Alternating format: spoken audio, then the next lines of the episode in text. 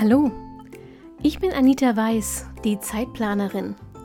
Genau wie du will ich meine Zeit wieder selbst kontrollieren, sie genießen und auch mal mit Leidenschaft verschwenden. Deshalb teile ich hier im Zeitplanerin Podcast meine Lieblingstools und Methoden aus dem Zeit- und Selbstmanagement mit dir. Mit dieser neuen Episode wünsche ich dir jetzt richtig viel Spaß und eine gute Zeit. Hallo und herzlich willkommen zur aktuellen Episode vom Zeitplanerin Podcast. Wir machen heute eine Episode, ähm, von der ihr wahrscheinlich schon wieder vergessen habt, dass ihr darauf wartet, denn ich habe sie schon vor so langer Zeit angekündigt, dass ich beinahe selbst vergessen hätte, dass ich darauf warte. Wir reden heute ähm, über Kinder. Und eigentlich hätte ich jetzt gerne, dass ihr den Podcast an dieser Stelle kurz pausiert und ihn weiterhört, wenn ihr gemeinsam mit euren Schulkindern hören könnt, im Auto oder zu Hause.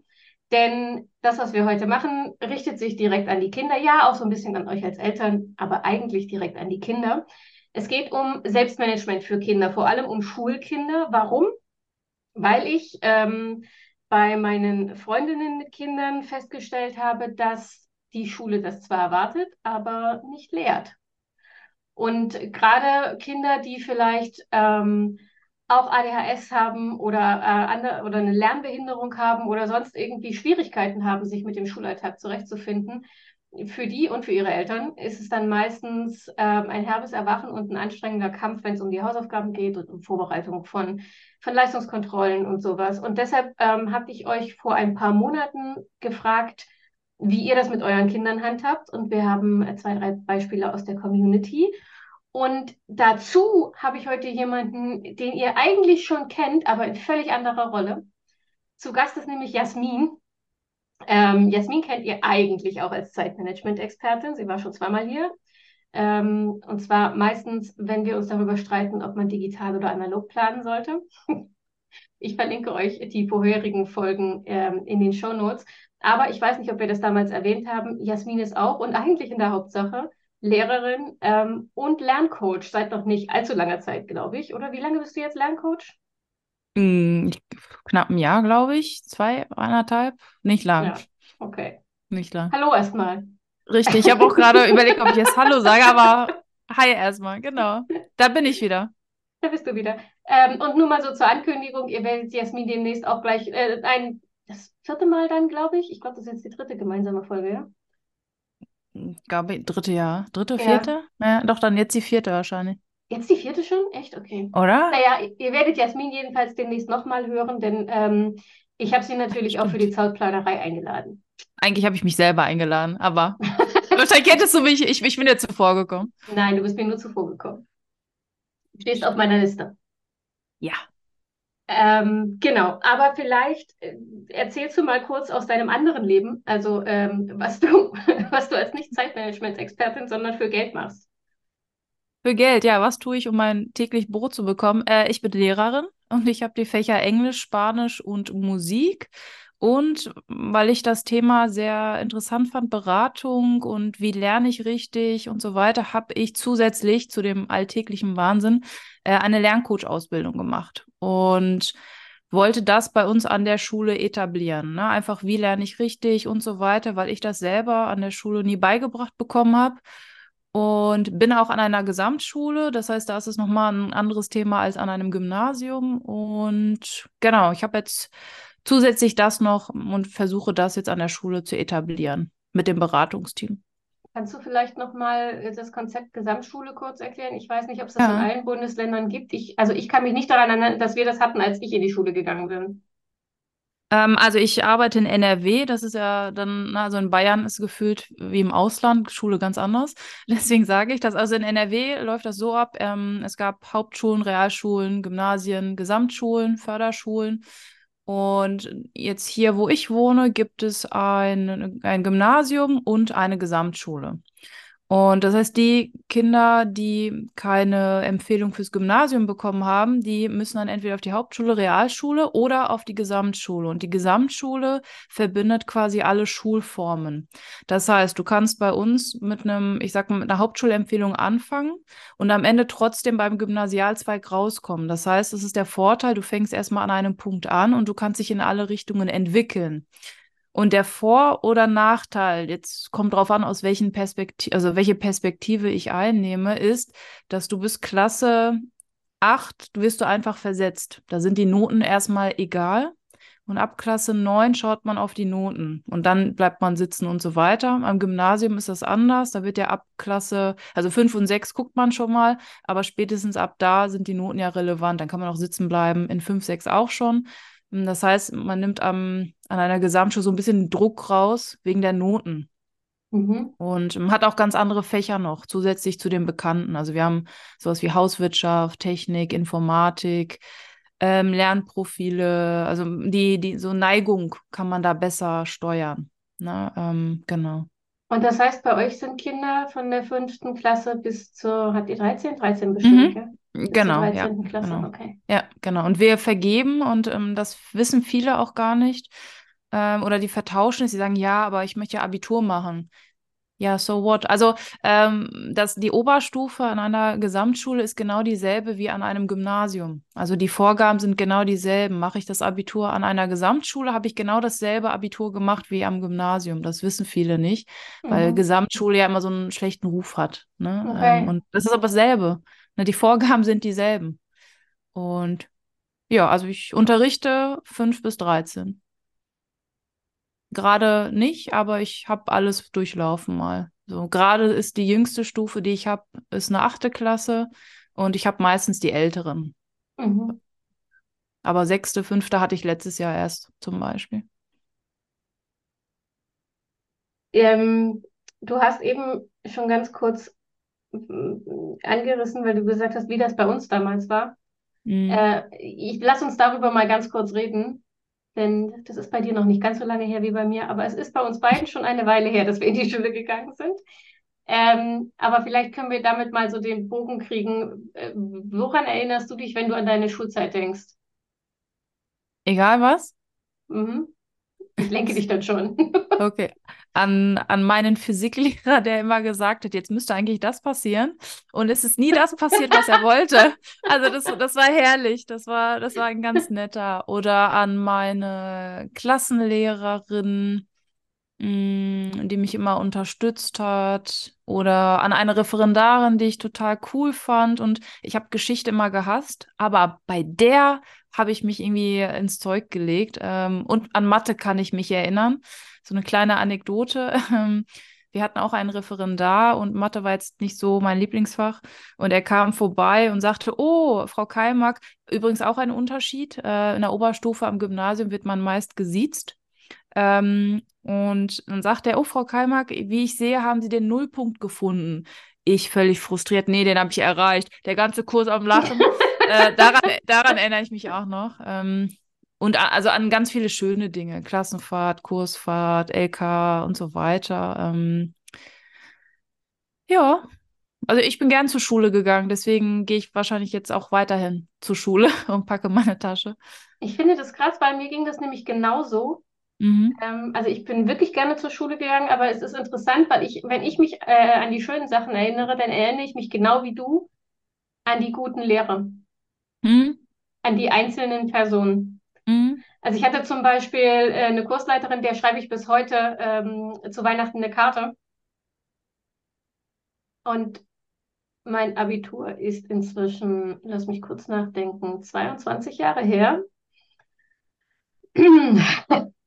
Ich habe ja gesagt, Mathe ist nicht so meine Stärke, ne? Also ich habe mein Abi 2011 gemacht. Ja, genau zehn Jahre nach mir. Verrückt. Ja. ja und, an, und, an, meine damalige Klassenlehrerin erinnere ich mich. Die war super. Die, bis heute habe ich noch Kontakt mit der. Und die, ich darf die auch duzen und so weiter, jetzt wo du es sagst. Ja, also wie gesagt, ich schreibe ihr immer noch nach 22 Jahren jedes Jahr eine Weihnachtskarte. Ähm, mhm. Und die war relativ streng und sehr fordernd. Ich hatte die aber in Deutsch und Deutsch war mein Fach damals schon und da habe ich streng und fordernd natürlich geil gefunden, weil das hat mich, mhm. ähm, das war halt dann nicht so langweilig, ne? Mhm. Hat dich auch nochmal gepusht. Ich kann bis heute alle zehn Wortarten auswendig. Sollen wir sie einmal der, auflisten? Nein. Und zwar in der Reihenfolge, in der ich sie damals gelernt oh habe. Erst alle mit A, dann alle mit P und dann alle, die rennen mit irgendeinem Buchstaben beginnen. Oh, mhm. das ist eine schöne Über das ist eine gute, das ist eine gute Lernstrategie übrigens. Okay. Da kommt die Lerncoaching-Tante schon aus mir raus. Sehr gut, weil das wollte ich nämlich gerade sagen. Ähm, eigentlich, wie gesagt, bin ich gerne zur Schule gegangen und ich erinnere mich gerne an diese Lehrer und ähm, auch an ganz viel. Ich, ich habe zum Beispiel, ähm, das ist total krank, aber ich fand Prüfungen immer cool. Auch oh, in der Ausbildung. zu den wenigen. Ich fand auch in der Ausbildung Prüfungen cool, vor allem mündliche Prüfungen. Mm. Weil das war, ne, Adrenalin war hoch. Mm. Ich war also gehypt irgendwie. Mm. Und äh, dadurch, dass mir das meistens äh, zugefallen ist oder ich es in, in der Nacht vorher auswendig gelernt habe, was äh, auch eine funktionierende Strategie war, ähm, hatte ich kein Problem mit, den, mit dem Thema. Und dann konnte ich halt, mir haben sie ja am Ende meiner äh, mündlichen Abiturprüfung geraten, ich möge doch bitte Moderatorin oder Wissenschaftlerin werden. Ich habe nämlich ähm, das so getaktet. Ich habe Sozialkunde gemacht und ich habe genau ein Feld gelernt von zwölf. Und bei uns war das so, man musste dann Umschläge ziehen. Also ich konnte nicht wissen, was in den Umschlägen ist. Ja? Es war also ja. hohes Risiko, aber ich habe mein Feld gezogen aus zwölf Umzügen. und dann habe ich, ähm, ich hatte die äh, gesellschaftliche Entwicklung am Beispiel der Familienentwicklung, also von Horde zu Ein-Kind-Familie. Okay. Und das halt mit den äh, gesellschaftlichen Epochen und so mhm. weiter verbinden. Mhm. Und dann habe ich ähm, mir einen Overhead-Projektor und eine Folie geben lassen und habe äh, Kringel gemalt, um die Epochen zu verdeutlichen. Und dann habe ich angefangen, da zu reden und ich wusste, ja. ähm, danach stellen die Fragen. Und es stand noch mhm. eine zweite einzelne Frage auf dem Zettel und ich wusste, okay, die dürfen nicht dazu kommen, Fragen zu stellen, weil ich habe ja kein anderes ah. Thema gelernt. Ich bin mhm. gearscht, wenn die was anderes fragen können. Und dann hast du sie also so lange zugetextet. Dann habe ich sie mit dem Thema schon so an die Wand gequatscht und dann war meine zweite Frage, das weiß ich auch immer noch, meine zweite Frage war, erklären Sie Parteienpluralismus? Und dann habe ich auf die Uhr geguckt und dachte, oh fuck, ich habe noch zehn Minuten. Und dann habe ich erst mal angefangen, Pluralismus zu erklären. Und dann hat mich der Prüfer unterbrochen und hat gesagt, ja, ja, aber Parteienpluralismus. Und dann habe ich geantwortet, ich weiß, aber ich muss das Wort ja erst mal herleiten. Und am Ende war meine Prüfungszeit rum und ich habe 15 Punkte auf diese Prüfung gekriegt ja. und die Empfehlung, bitte Wissenschaftlerin oder Moderatorin zu werden. Ähm, genau, also das ist mir eigentlich immer alles leicht gefallen, aber ich hatte immer ein Problem mit dem Lernen. Mhm. Und das war, also damals, heute glaube ich zu wissen, dass es eine typische ADHS-Geschichte ist, aber damals war das einfach nicht die Rede davon und ich habe mhm. immer wieder gehört, ähm, ich wäre zu faul und ich hätte keinen Ehrgeiz und warum könnte ich nicht so diszipliniert sein wie meine Schwester und, und so. Ne? Mhm. Ähm, und das macht natürlich was mit dir, also auch mit deinem Selbstbild ja. und mit deinem Selbstwert, ähm, weil du ja auch siehst, dass alle anderen es können. Mhm. Und dann äh, habe ich mir damals schon Pläne gemacht, Lernpläne und alles war perfekt vorbereitet, aber ich konnte nicht anfangen zu lernen. Es mhm. ging einfach nicht, genauso wie die Hausaufgaben. Ich habe Hausaufgaben ganz oft morgens im Bus gemacht. Ich habe sie immer fertig gehabt rechtzeitig. So fertig, dass alle anderen vor dem Stundenklingeln von mir abgeschrieben haben. ja. Aber es, es war halt nie entspannt und geplant und irgendwie vorausschauend, sondern es war alles auf den letzten Drücker und es war halt großes Glück, dass mein Gehirn so funktioniert, dass das dann zu mm. guten Noten geführt hat. Mhm. Boah, während du gesprochen hast, habe ich hier schon nebenbei 20 Keywords mir aufgeschrieben. Ich, ich, ich, ich bete, dass diese Folge nicht drei Stunden dauert. Naja, dann machen wir halt äh, Fortschritts, ähm, äh, Fortsetzungsfolgen draus. Wobei ich echt sagen muss, also die langen Folgen, äh, ich, ich, ne, wie gesagt, ich höre ja Podcasts immer nur, wenn ich Staubsauge, Haushalt und sowas mache oder zur Arbeit zu Fuß gehe. Ähm, und ich bin immer wieder verärgert, wenn die dann, also es sind dann so zwei Stunden Klopper, die du mal hattest, ne? Und ich ja. bin dann immer verärgert, wenn ich nichts mehr zu hören habe und Haushalt ist. Und ich habe dann manchmal Podcasts, ich habe dann keine mehr in meiner Dings drin. Also, ne? Wo Kannst du nicht mehr unseren, machen. Hörst du dann unseren eigenen? das weiß ich nicht, ob ich das mache. Vielleicht. Man muss ich eigentlich, eigentlich höre ich, ich habe alle deine Folgen gehört. Eigentlich kann ich. Muss ich. Eigentlich musst du dann auch deine hören. Eigentlich, ja. ja, eigentlich muss ich die Serie weiter behalten. Ja. Ist übrigens auch eine Lernmethode, aber ich, ich schreibe sie mir auf, kommt gleich. Gut. Ähm, genau, worauf ich mit meiner unfassbar langen Vorrede äh, eigentlich hinaus wollte. Ähm, wie war das bei dir mit dem Lernen? Hm. Oh je. Okay, die, die Kurzvariante vielleicht, die dann sowieso zu der Langfassung wird. Hm, ich habe tatsächlich je nach Fach gern gelernt und war aber auch von, von äußeren Faktoren so ein bisschen auch gesteuert. Also es gab zum Beispiel Fächer wie Englisch, ich habe Englisch geliebt, dann kam Spanisch dazu, Gott, ich habe Sprachen geliebt und ich habe, das war für mich nicht wie Lernen. Es hat sich angefühlt wie einfach mein Horizont erweitern, weiterkommen, gut zu sein, Spaß zu haben, das habe ich damit verbunden. Ich habe mich automatisch dran gesetzt. Und ähm, dann gibt es so Fächer wie Mathe, da, boah, nee, dann ne, musste jemand echt mich treiben oder also ich, ich musste mir da selber Strategien überlegen, wie ich etwas lerne, worauf ich überhaupt gar keinen Bock habe. So und ich hätte mir damals auch tatsächlich gewünscht, erklärt zu bekommen, wie lerne ich denn richtig? Also was braucht mein Hirn? Was sind gute Gelingens, Gelingensbedingungen? Ähm, was ist vielleicht kontraproduktiv, obwohl ich denke, dass es produktiv ist ähm, oder hilft? Und ich habe das erst ganz spät, also am Ende des Studiums habe ich das erst richtig gelernt und ich versuche das in meinem Unterricht immer mit einzubauen und den Schülerinnen und Schülern Hilfe zu geben. Aber das kommt tatsächlich, also es kam, es, es war von so vielen Dingen abhängig, vom Fach, vom Lehrer, von meiner eigenen Verfassung und dann alles drei in Kombination. Ähm, und plus Deadlines. Schreibe ich jetzt morgen eine Prüfung oder in zwei Wochen? Ich habe zum Beispiel für Englisch, ich hoffe, die, meine Schüler hören nie diesen Podcast oder diese Folge. Ich habe nie für Englisch, ich habe nie für Englisch gelernt. Ich habe für Sprachen auch nie gelernt. Für Deutsch habe ich die Lektüren gelesen und so stilistische Mittel, so ein Kram. Ich habe quasi für Deutsch und Englisch das, was ich an Zeit da gespart habe, habe ich in Mathe investiert. So, ich habe sechs Wochen vorher für Mathe anfangen lernen zu müssen. Und hat auch ganz viel mit Zuschreibungen zu tun, ne? mit Glaubenssätzen. Ich bin eine mhm. Frau, also kann ich kein Mathe, ich kann sowieso kein Mathe und so weiter. Das spielt dann alles dazu. Und ja, also es hat mir an Lernstrategien gefehlt und auch an, je nach Fach, hat dann das gefehlt oder das oder das hat mich motiviert oder das nicht. Ganz viele unterschiedliche Faktoren. Ich, genau, das finde ich nämlich spannend. Ich habe auch ähm, damals in der Schule immer gesagt, naja, uns bringt ja keiner Lernen bei. Also mhm. wie geht denn Lernen? Meine, mhm. meine Strategie war halt in der Nacht vorher auswendig lernen. Damit bin ich auch das Studium gekommen. Aber ähm, ich meine, ich wollte Journalistik studieren, was ich dann ja auch gemacht habe, alles gut. Aber ich habe auch so Fächer wie, also Psychologie hätte mich zum Beispiel damals auch schon interessiert. Oh, das, das hätte ich gern nicht, gewählt. Gab es mhm, nicht. Ich auch, aber das habe ich überhaupt nicht in Betracht gezogen, weil ich mhm. wusste, Fächer, in denen ich die Dinge langfristig verfügbar lernen muss. Und zwar zuverlässig, also nicht random und mal gucken, was hängen bleibt. Wie gesagt, ne? Äh, mhm. Wortarten kann ich bis heute, aber nicht, weil ich mir damals vorgenommen habe, die lerne ich jetzt für den Rest meines Lebens, sondern es ist halt passiert. Mhm. Und ich konnte das damals nicht steuern. Ähm, mhm. Also war mir klar, ich kann nichts lernen, Medizin oder, oder, oder Psychologie oder so, wo im Zweifel Wohl und Leben von anderen Menschen davon abhängt, dass ich mir die Dinge merke. Mhm. Mir fallen da gleich zwei Dinge zu ein. Mhm. Und mh, mm, vielleicht so als, als Tipp oder, ne, wir fangen erstmal mit der Metapher an. Und zwar tatsächlich auch dieses 24 Stunden vorher anfangen zu lernen. Ähm, ich habe einige Schülerinnen und Schüler, die versuchen das. Und je nach, ich sag mal, Kapazität vom Hirn, also hardwaremäßig und wie man selber drauf ist, funktioniert das. Ne? Oder kann es funktionieren? Und dann äh, komme ich immer um die Ecke mit meinem kleinen Beispiel, mit meiner Metapher. Und ich erzähle dann immer folgende kleine Geschichte.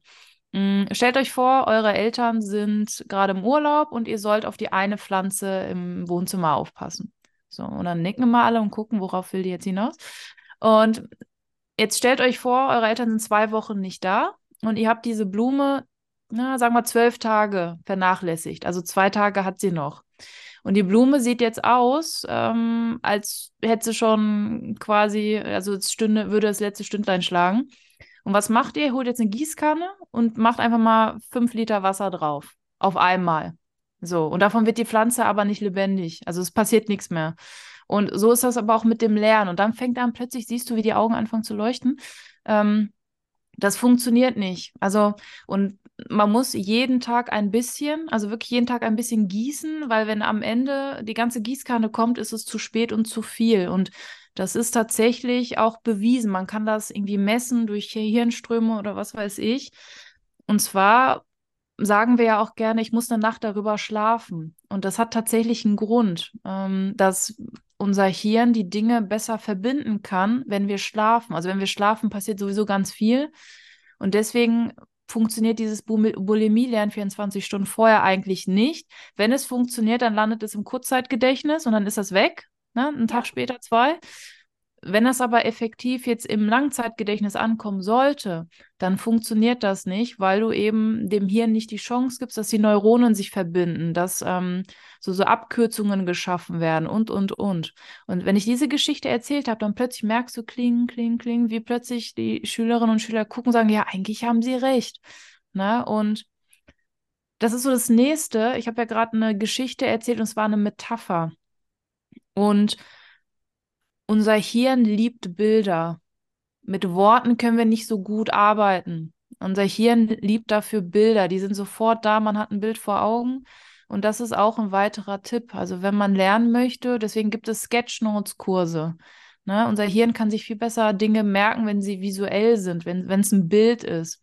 Und deswegen versuche ich immer, ähm, dass meine Schülerinnen und Schüler zum Beispiel, eine Mindmap ist schon gut, aber meistens ist das nur so Kästchen mit Text, wenig Text. Und ich versuche dann, dass sie zum Beispiel was draus malen sollen oder die sollen Formen entwickeln oder oder und es visuell gestalten. Das hilft dem Hirn tatsächlich.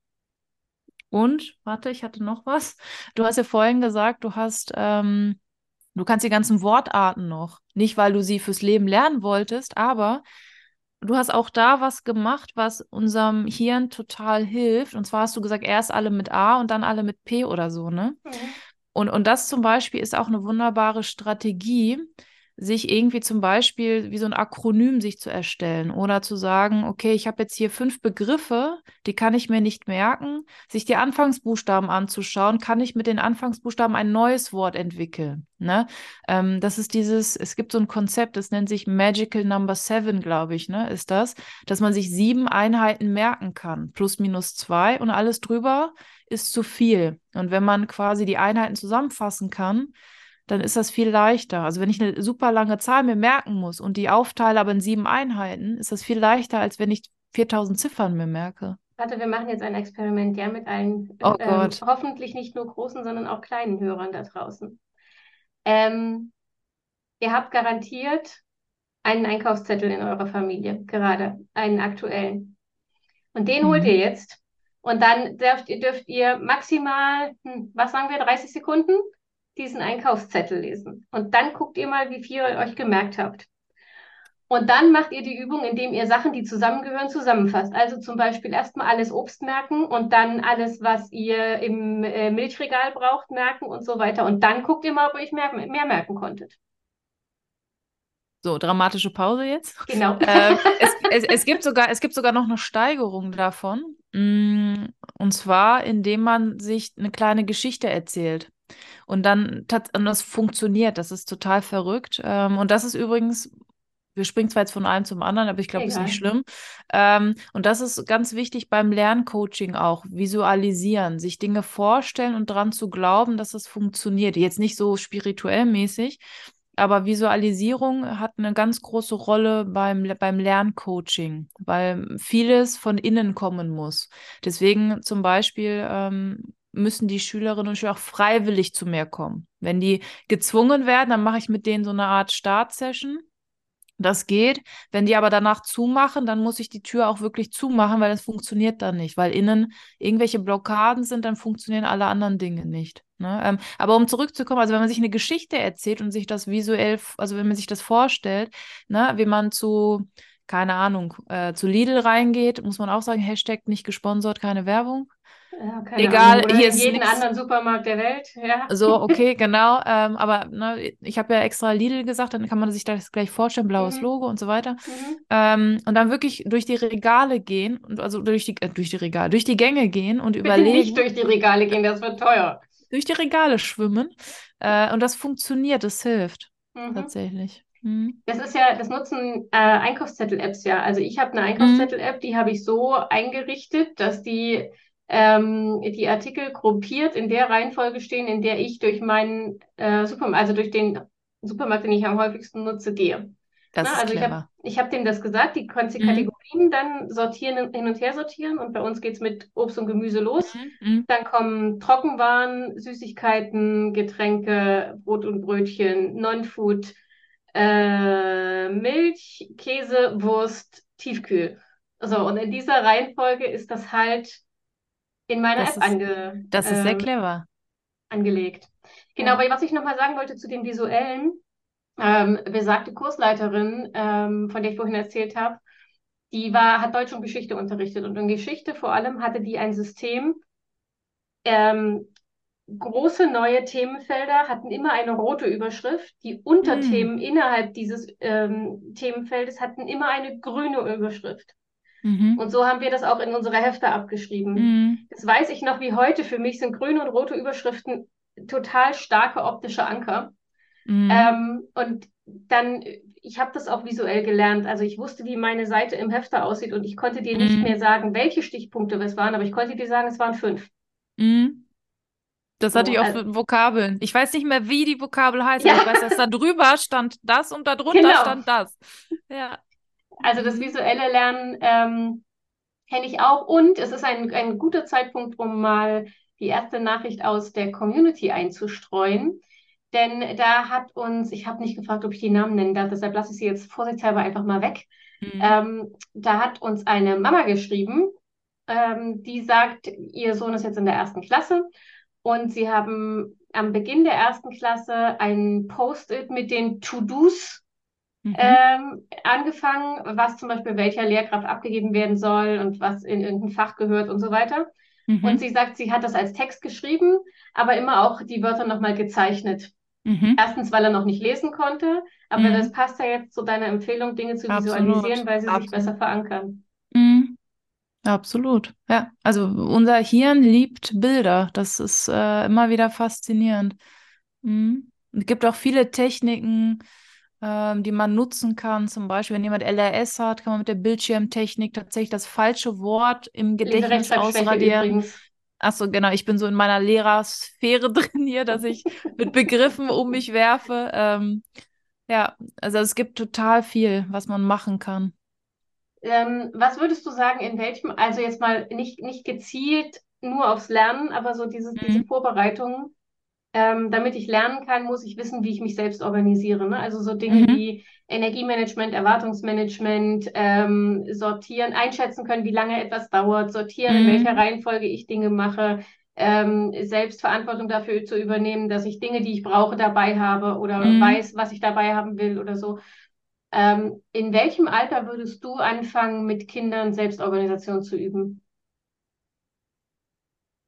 Hm, gute Frage. Also, wenn ich jetzt sage, je früher, umso besser, dann äh, meine ich jetzt nicht, wenn man gleich geboren wird und so weiter. Also schon, ne, wenn man, weiß ich nicht, wenn man, ich weiß nicht, ob Kindergarten schon zu früh ist, aber vielleicht, wenn man mit Schule in Kontakt kommt, fünfte, Quatsch, fünfte Klasse, erste Klasse, Mm, aber wirklich sehr, sehr abgespeckt und angefangen, also wirklich die, Ba- also sehr rudimentär und dann immer wieder aufzubauen. Also jemand, der in der ersten Klasse ist, muss jetzt nicht ein Kanban-Board kennen oder To-Do, Doing, dann irgendwie so, ne? Ähm, aber vielleicht, dass man, ich weiß, ich, ich, ich, gute Frage eigentlich. Also fünfte Klasse hätte ich gesagt, auf jeden Fall. Ich weiß nicht, ob man in der Grundschule, ich sag mal, nicht gerade erst andere Sorgen hat mit Schreiben, Lernen sowieso und ähm, dann in so ein System zu kommen, verschiedene Kinder kennenzulernen, dann sich in den Ablauf und so weiter. Das könnte ich gar nicht beantworten. Aber ich wahrscheinlich je früher, umso besser, aber sehr, sehr abgespeckt dann und wirklich angepasst aufs, aufs Niveau, auf die Reife vielleicht. Ich habe das nämlich auch gefragt, ähm, als ich mit einer Mama geschrieben habe, weil ich gesagt habe, naja, geht ja gar nicht vor der Schule, weil sie müssen es ja lesen können. Mhm. Ähm, und dann haben wir lange hin und her geschrieben und sie hat mir erzählt, dass sie das mit ihrem, äh, mit ihrem Vierjährigen auch schon macht. Mhm. Also sie hat zwei Söhne, vier und sechs. Ähm, und indem sie zum Beispiel gemeinsam einen Plan für den Tag aufzeichnen und dann äh, an, an, an die Pinnwand hängen oder so, ne? Also Mhm. ähm, oder ich habe zum Beispiel äh, auf Instagram ähm, bei einer Influencerin, die übrigens auch für die Zeitplauderei noch angefragt werden muss, gelesen, dass die am Kühlschrank so ein Magnetboard haben, wo Mhm. eben äh, auch mit Symbolen sozusagen gekennzeichnet ist, hier ist Schule, hier ist Hobby, hier ist Mhm. ne, so, Mhm. dass die Kinder allmählich da reinwachsen, was Organisation bedeutet und was ja auch Mhm. was ja auch ein Zeitgefühl entwickelt. Weil es ist ja, also Kindergartenkinder haben fast alle sozusagen ein Gehirn wie wir ADHSler. Es gibt jetzt und nicht jetzt. Mhm. Ähm, und dann eben so ein bisschen zu lernen und auch Selbstverantwortung zu übernehmen und selbst Mhm. entscheiden zu dürfen, auch wie man die Dinge organisiert. Ich Mhm. kann mich erinnern, dass äh, meine häufigste Antwort auf Anita, machst du mal war ja gleich. Meistens, weil ich mit einem Buch in der Hand irgendwo gesessen oder sowieso nur halb aufgenommen habe. Mhm. Und die Antwort meiner Mutter war immer nein, jetzt. Mhm. Und das ist ja auch was, was, was ne, wenn du als Kind sozusagen das Mhm. Gefühl hast, du hast die Macht, so ein bisschen Kontrolle selbst zu haben darüber, wie du Mhm. deinen Tag gestaltest und wann du was Absolut. machst. Ja. Könnte ich mir vorstellen, dass das auch schon in der Grundschule oder vorher hilft, Mhm. wie du gesagt hast, in kleinen Klar, Dosen. abgespeckt. Ja. Ne? Ähm, Ja. Aber allein so Sachen wie, ähm, pack heute mal deinen Kindergartenrucksack und dann Mhm. kontrolliert man halt gemeinsam oder so. Mhm. da könnte ich mir schon vorstellen, dass man das tatsächlich schon sehr jung machen kann. Da, da gibt es auch ganz verrückte Dinge. Also man kann zum Beispiel ein Foto machen, ähm, was in die Tasche rein soll und das aufhängen neben die Tasche. Äh, und dann, also man hat die Tasche in der Mitte und dann die Elemente, die rein müssen, sind dann quasi so Fotos daneben. Man kann ganz viele verrückte Sachen machen. Aber wo du eben gesagt hast, ähm, mach das jetzt sofort. Da reagiere ich ta tatsächlich auch allergisch drauf. Ich habe dann irgendwann als Kind wohl gesagt, ich kann das nicht, wenn jemand sagt, mach es jetzt sofort. Und dann hat meine Mama tatsächlich, die hat das erkannt und die hat gesagt, ich würde mich freuen, wenn du in den nächsten 30 Minuten Sehr dein gut. Zimmer aufräumst. Und das war, das war der Gamechanger für mich und das mache ich bei meinen Schülerinnen und Schülern, wenn es geht natürlich, es muss ja im Mhm. Unterricht passen. Ich kann jetzt nicht sagen, äh, wenn du Bock hast in einer Stunde, mach die Aufgaben irgendwann, das nicht.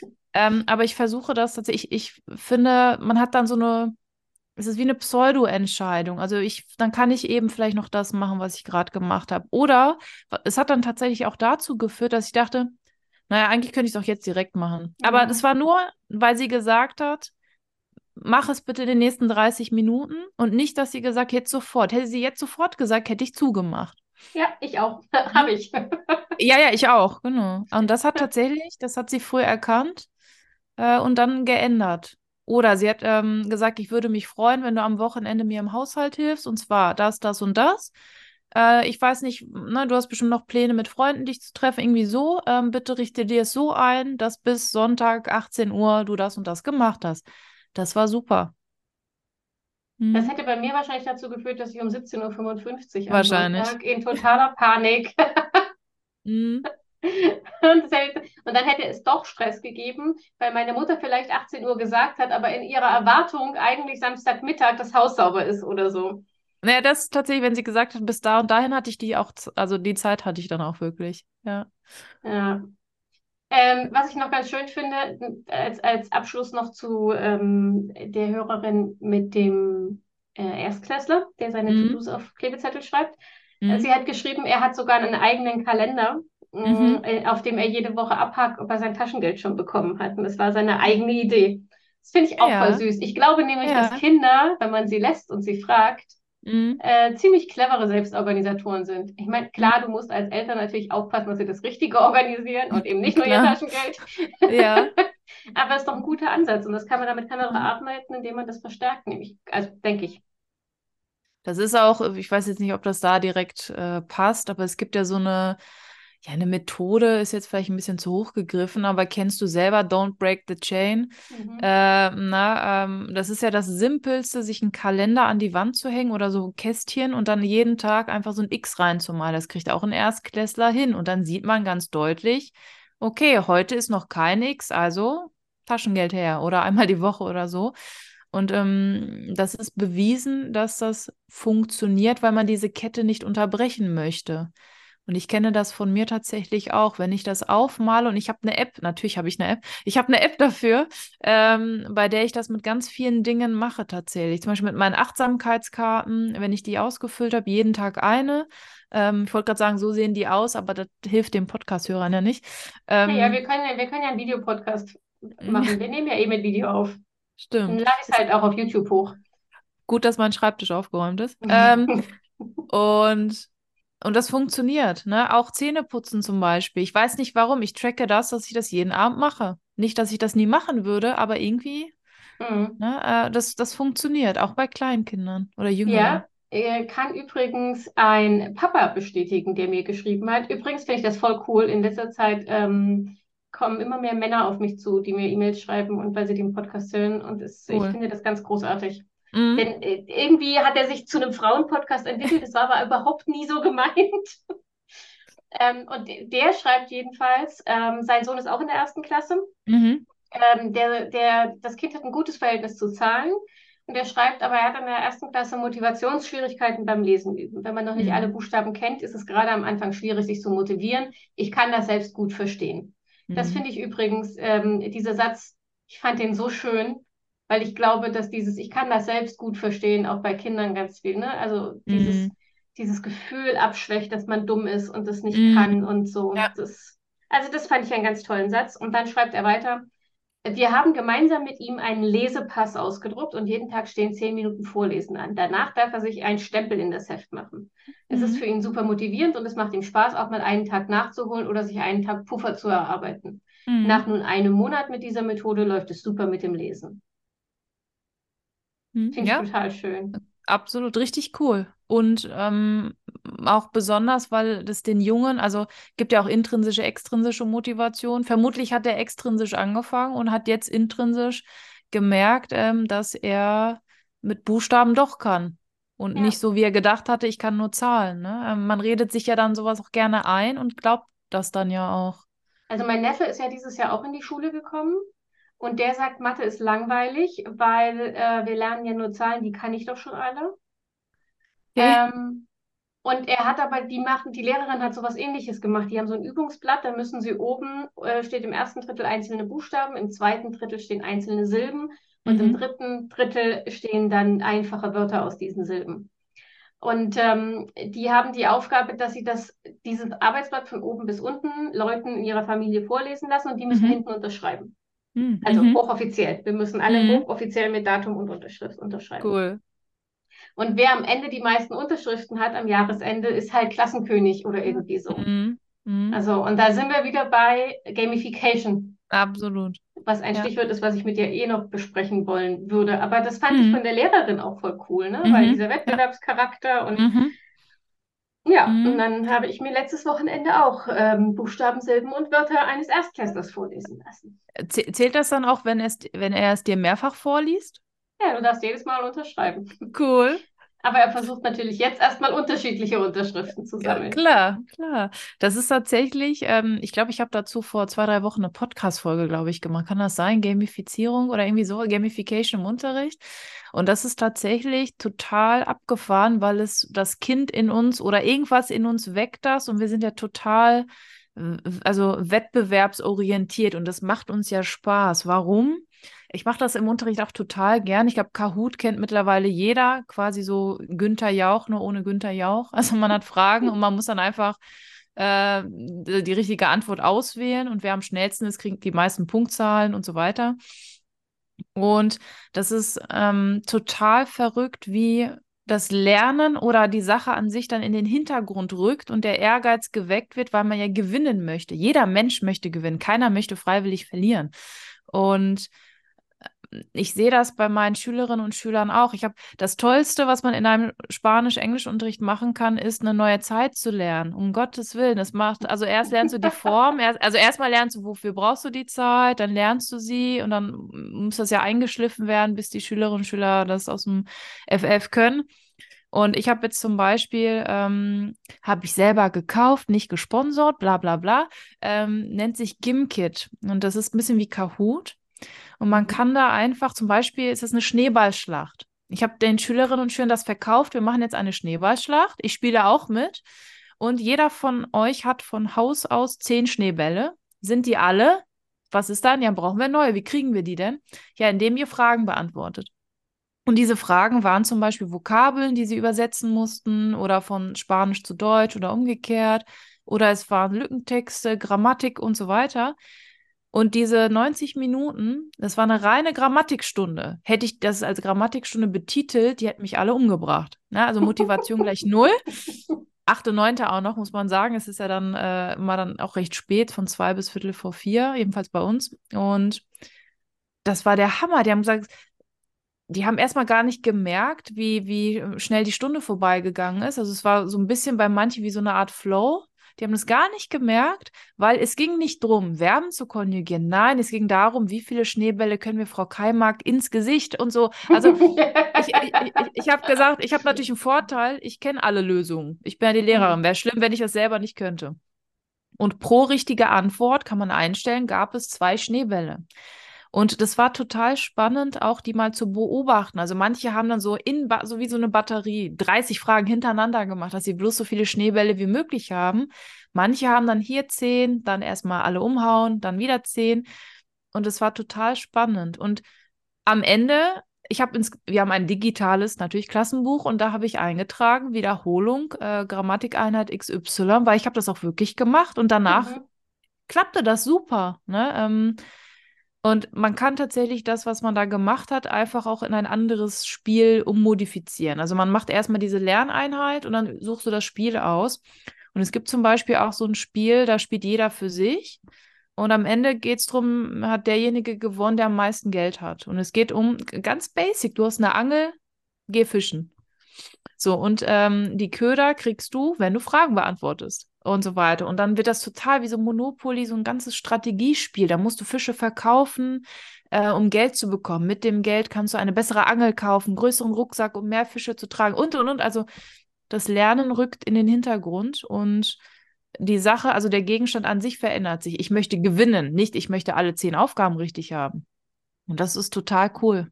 Ja, es ist auch, das ist ja das, was ich ganz viele äh, Lern-Apps zu, zu machen. Angefangen mit Sprach-Apps, aber ich lerne jetzt zum Beispiel ähm, SQL. Warum? Eigentlich will ich lernen, wie man eine App ähm, programmiert. Oh, was mhm. hast du mhm. vor? Egal, nicht, nicht antworten. Ja, meine Vision ist ja schon ganz lange, eine Zeitplanerin-App zu machen. Aber ähm, da ich ne, Kontrollfreak und so, ich will das natürlich alles selber machen. Ich übersetze. So. Und äh, das Problem also in meinem äh, jugendlichen Leichtsinn habe ich dann bei Google eingegeben, App programmieren. Oh je. Ja, da kommen aber keine Ergebnisse, sondern Google antwortet sozusagen mit Gegenfragen, nämlich in welche Programmiersprache, für welches System, welche Anwendung. Und ich denke oh so, Gott. what, keine Ahnung. Und da hatte ich schon wieder keinen Bock mehr. Mhm. Ähm, weil keine schnellen Antworten, kein schneller Dopaminkick, keine schnelle mhm. Befriedigung. Also, meh, mhm. kein Bock.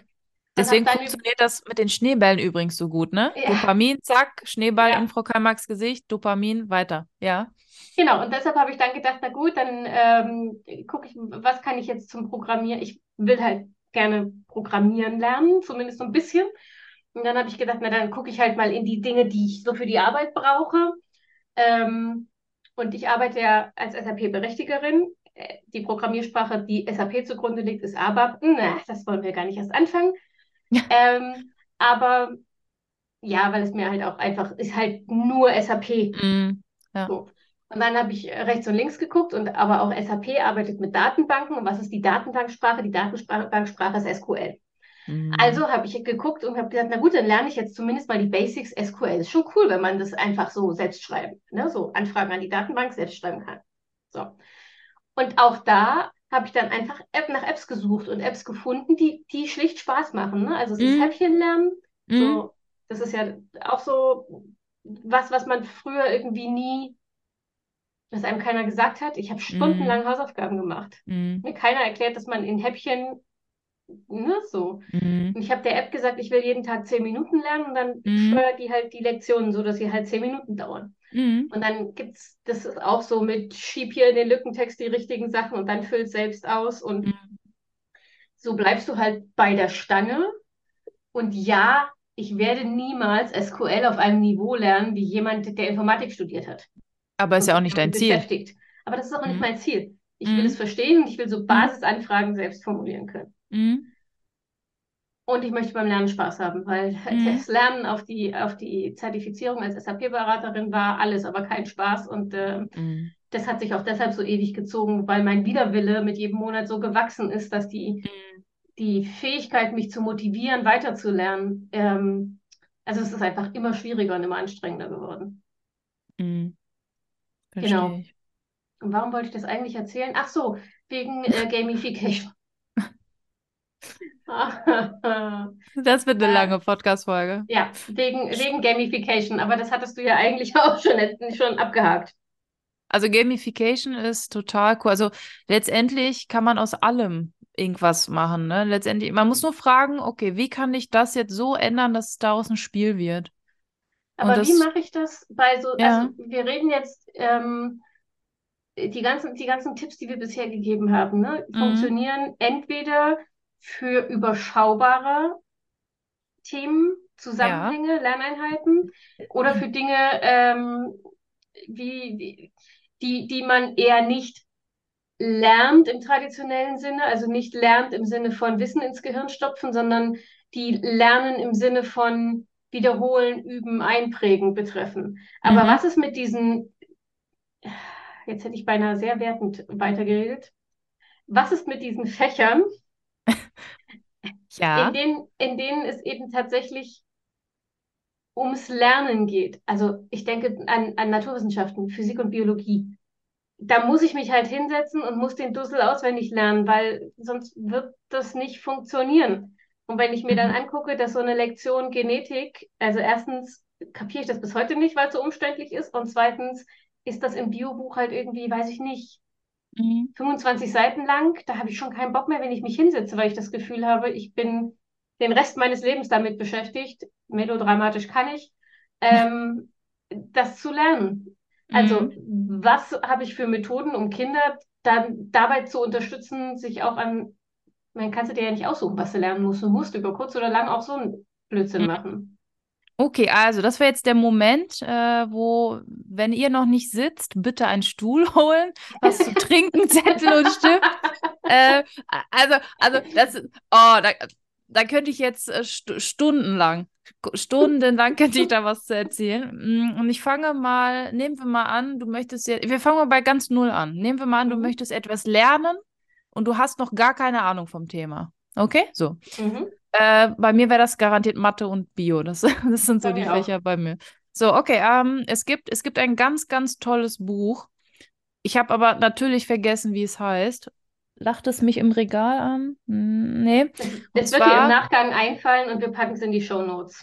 genau, das da, wirklich ein ganz, ganz grandioses Buch, wo wirklich super erklärt wird, wie man, wie man effektiv lernt. Und ich, ich, ich, ich sage mal, wie man da quasi dran gehen sollte. Also Schritt eins, zu jedem Fach gibt es ein Buch oder ein Skript oder Unterlagen. Okay? Und nehmen wir mal an, wir haben aus welchen Gründen auch immer die letzten zehn Wochen im Unterricht nicht aufgepasst, aber wir haben die ganzen Materialien. Okay, wir fangen wirklich bei Null an. Dann ist der erste Schritt, ähm, das nennt sich, ich lese halt auch Fachbücher immer auf Englisch, ähm, der erste Schritt nennt sich Picture Walk. Das heißt, du nimmst dir das Buch, du machst das Kapitel auf, wir bleiben mal bei deinem Genetikkram und du guckst dir Von denen einfach, wir beide keine Ahnung haben, ist eine gute Voraussetzung, absolut, es, es ist absolut, absolut, aber kriegen wir hin. Und wenn ich gleich die Unterteile oder die As Kategorien von Genetik oder so google, ähm, was du machst, ist, du nimmst dir das Buch, du schlägst das Kapitel Genetik auf, lass es 30 Seiten sein und du blätterst einfach mal da durch. Und du guckst dir die Überschriften an, die Bilder und du bleibst einfach quasi da hängen, wo du hängen bleibst. Okay, das ist das Erste. Und das machst du in dem ganzen Kapitel und dann machst du das Buch zu. Und das, das liegt, also es führt dazu, dass man dem Gehirn so suggeriert, okay, das ist jetzt das, was dich erwartet. Guck schon mal und dann bleibt man ja hier und da irgendwo hängen, dann bleibt man bei dem DNA-Strang hängen oder was weiß ich. Und es hilft dem Hirn, sich schon mal auf das Thema einzustellen. Das ist das Erste. Also Picture Walk. So.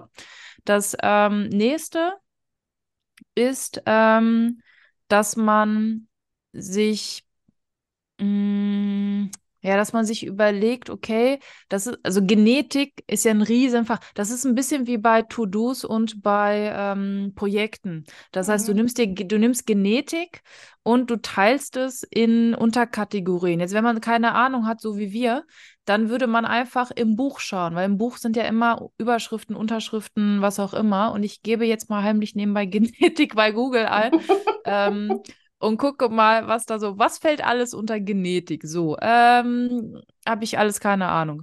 So, das heißt, du, du überlegst dir, welche Unterpunkte hat dieses Thema. Du teilst das also auf. Ne? Ähm, es kann also sein, zum Beispiel Genetik. Ähm, das eine kann sein Begriffsdefinition. Dann hast du de äh, Definition. Dann hättest du einen Bereich Geschichte, einen Bereich, keine Ahnung, Erbsubstanz, einen Bereich, was steht hier noch, Etymologie. Also du teilst das große Thema in Unterthemen auf. So, und daraus machst du dir so eine Art, es ist wie eine Mindmap mit den Kategorien, quasi wie die Kapitel aus einem Buch. So. Und dann schreibst du alles, was dir zu diesem Thema einfällt, zu diesen Unterkategorien, schreibst du dir auf. Wenn wir jetzt bei Null sind, wird da nicht so viel bei rumkommen. Wenn man aber jetzt im Unterricht aufgepasst hätte, dann würde man tatsächlich hier und da würden man Dinge irgendwie, ja, man würde irgendwelche Keywords haben, DNA-Strang, Erbsubstanz, irgendwie würde man das versuchen zu klassifizieren, zuzuordnen. Und was man dann macht, ist eigentlich das, wo die ganze Magie passiert. Man nimmt sich jetzt das Buch und die Mindmap oder diese Tabelle, was auch immer. Und man geht jetzt zusammen das einmal durch und guckt, okay, was fällt jetzt unter Definition? Habe ich das? Wenn ja, grün markieren. Wenn nicht, kurz da entweder die Seite hinschreiben oder ähm, ganz kurz die Definition hinschreiben und rot markieren. Ne, wir sind bei Rot und Grün wie bei deiner Lehrerin, das ja. kommt gleich. Und das macht man mit dem ganzen Kapitel.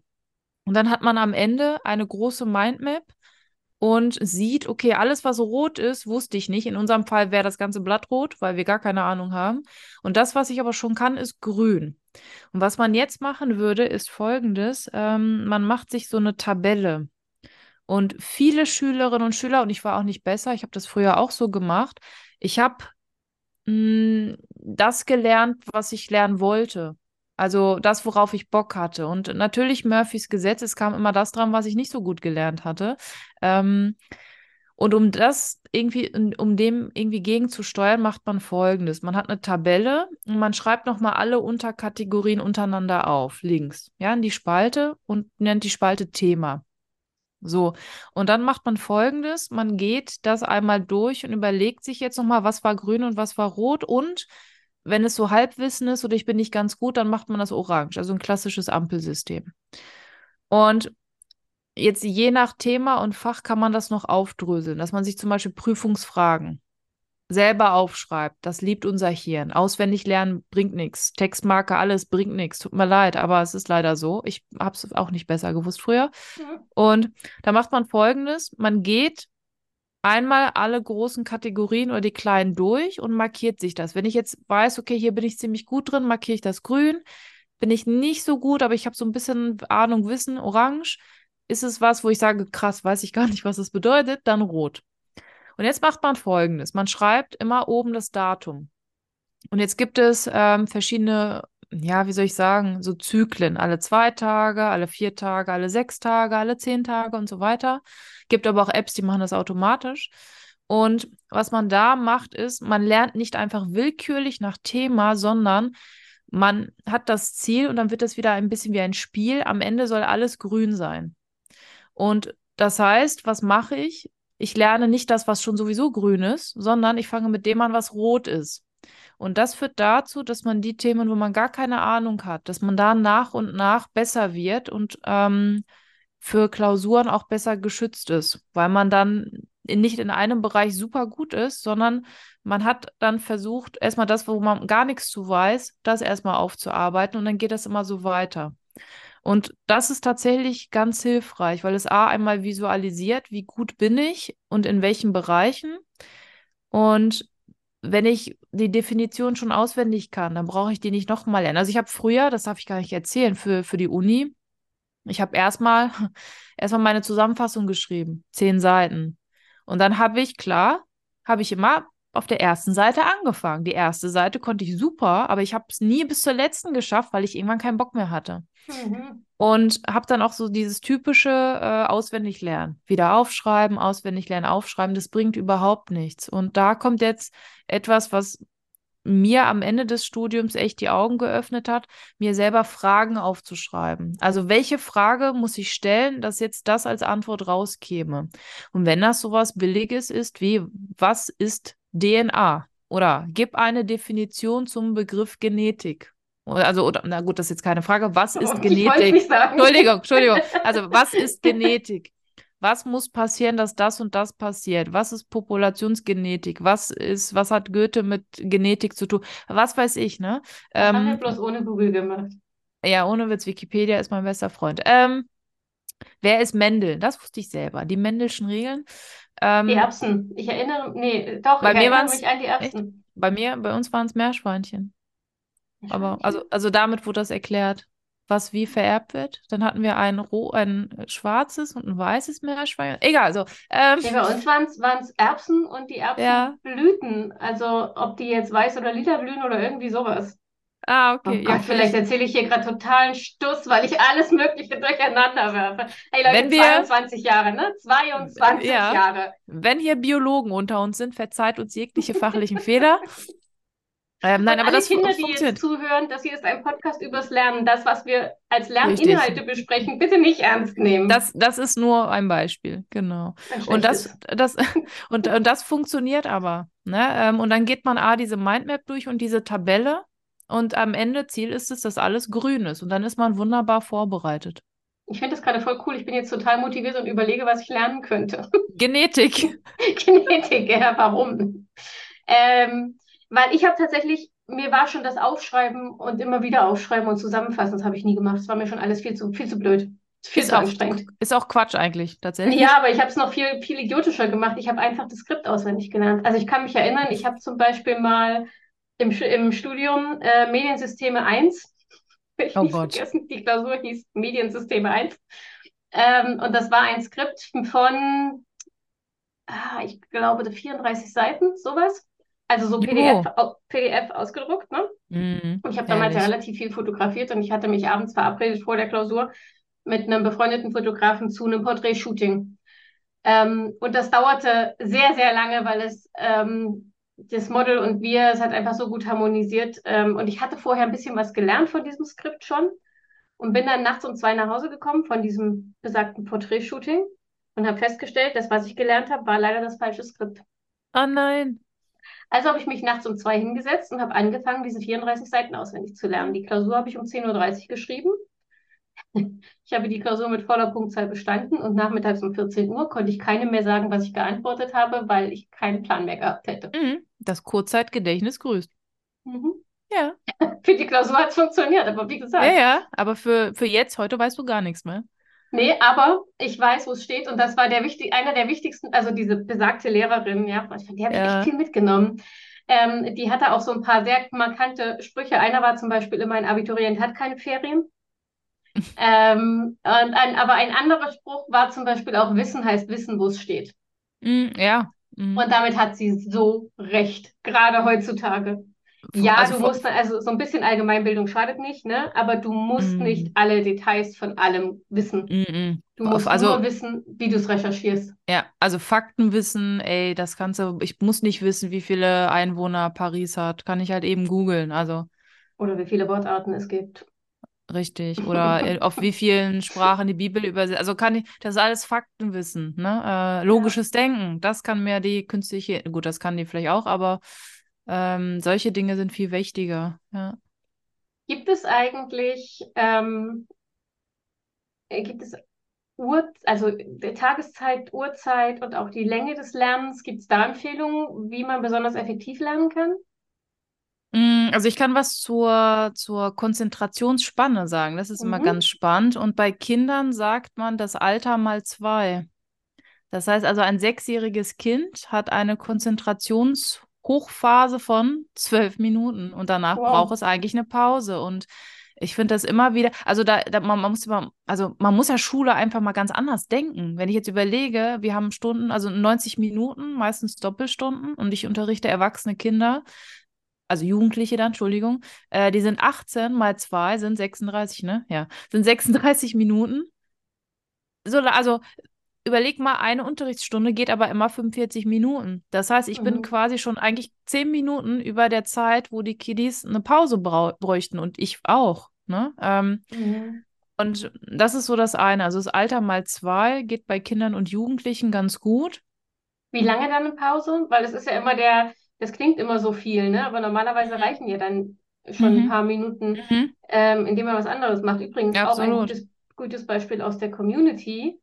Er hat nämlich auch eine Mama geschrieben, dass sie die, ähm, die Hausaufgaben immer mit einem Lied einleiten Und auch dazwischen, wenn die Luft so raus ist, dann drehen sie dieses Lied wieder auf, tanzen einmal gemeinsam durchs Haus und sobald das Lied zu Ende ist, geht es dann wieder weiter mit den Hausaufgaben und das klappt super, Mhm. schreibt sie. Mhm. Ja, das äh, ist einmal, weil es eine Pause ist, es unterbricht das und mh, das, das ist wie so ein, ist wie so eine Gewohnheit geworden, vermutlich. Ne? So ein Trigger ist das. Wenn die Musik kommt, weiß ich, okay, also unser Hirn ist ja sehr, wie soll ich das sagen? Also wir machen ja vieles automatisch, automatisiert aus Gewohnheit.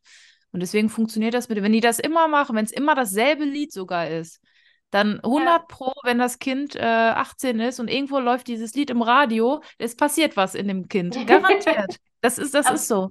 Aber es ist ja auch, ich finde die Idee auch so toll, weil das ist ja das, was ich immer zu den fünf Minuten Pausen sage. Ne? Wenn ich Mhm. den, in meinem Coworking die fünf Minuten Mhm. Pause mache, dann ist ja die Anweisung immer bitte weg vom Rechner und mache nach Möglichkeit das Gegenteil von dem, was du arbeitend machst.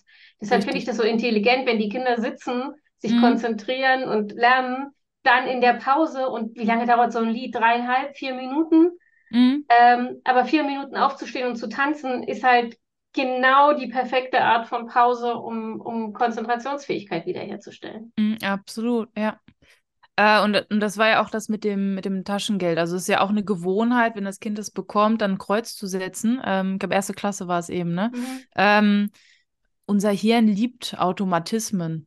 Einfach um uns zu entlasten. Wenn ich nicht, also wenn ich jedes Mal, wenn ich Auto fahre, nachdenken müsste, um Gottes Willen, würde ich nie wieder Auto fahren. Ne? Mittlerweile sage ich immer, ich, äh, ich, eigentlich singe ich im Auto nebenbei fahre ich Auto. Also, ne, ähm, nee, es ist schon eine Unterstützung. Und man muss tatsächlich auch darauf achten, dass man diese Pausen auch einhält. Ne? Also ich kenne das von mir selber, dass ich dann sage, aber, also ich mache meistens 45 Minuten. Äh, und dann mache ich fünf Minuten Pause und manchmal erwische ich mich, wie ich dann, ach komm, ich bin gerade gut dabei, machen wir Mhm. 60 Minuten draus und Mhm. ich, ich, ich merke das, ich kriege die Klatsche später. In dem Moment Mhm. mag es gut funktionieren, aber irgendwo später kriege ich die Klatsche, weil ich keine Pause gemacht habe. Das ist, das ist wichtig. Das ist, Ja, ne? immer. Ich Ja. ähm, habe das Problem ja auch, dass ich mich immer äh, so schwer tue, vom, vom Schreibtisch wegzukommen, auch in meiner Mittagspause. Und dann, Mhm. ich mache zwar Pause, weil ich in der halben Stunde oder Stunde nicht arbeite, aber ich sitze halt Mhm. trotzdem am Rechner und dattle irgendwas rum oder so.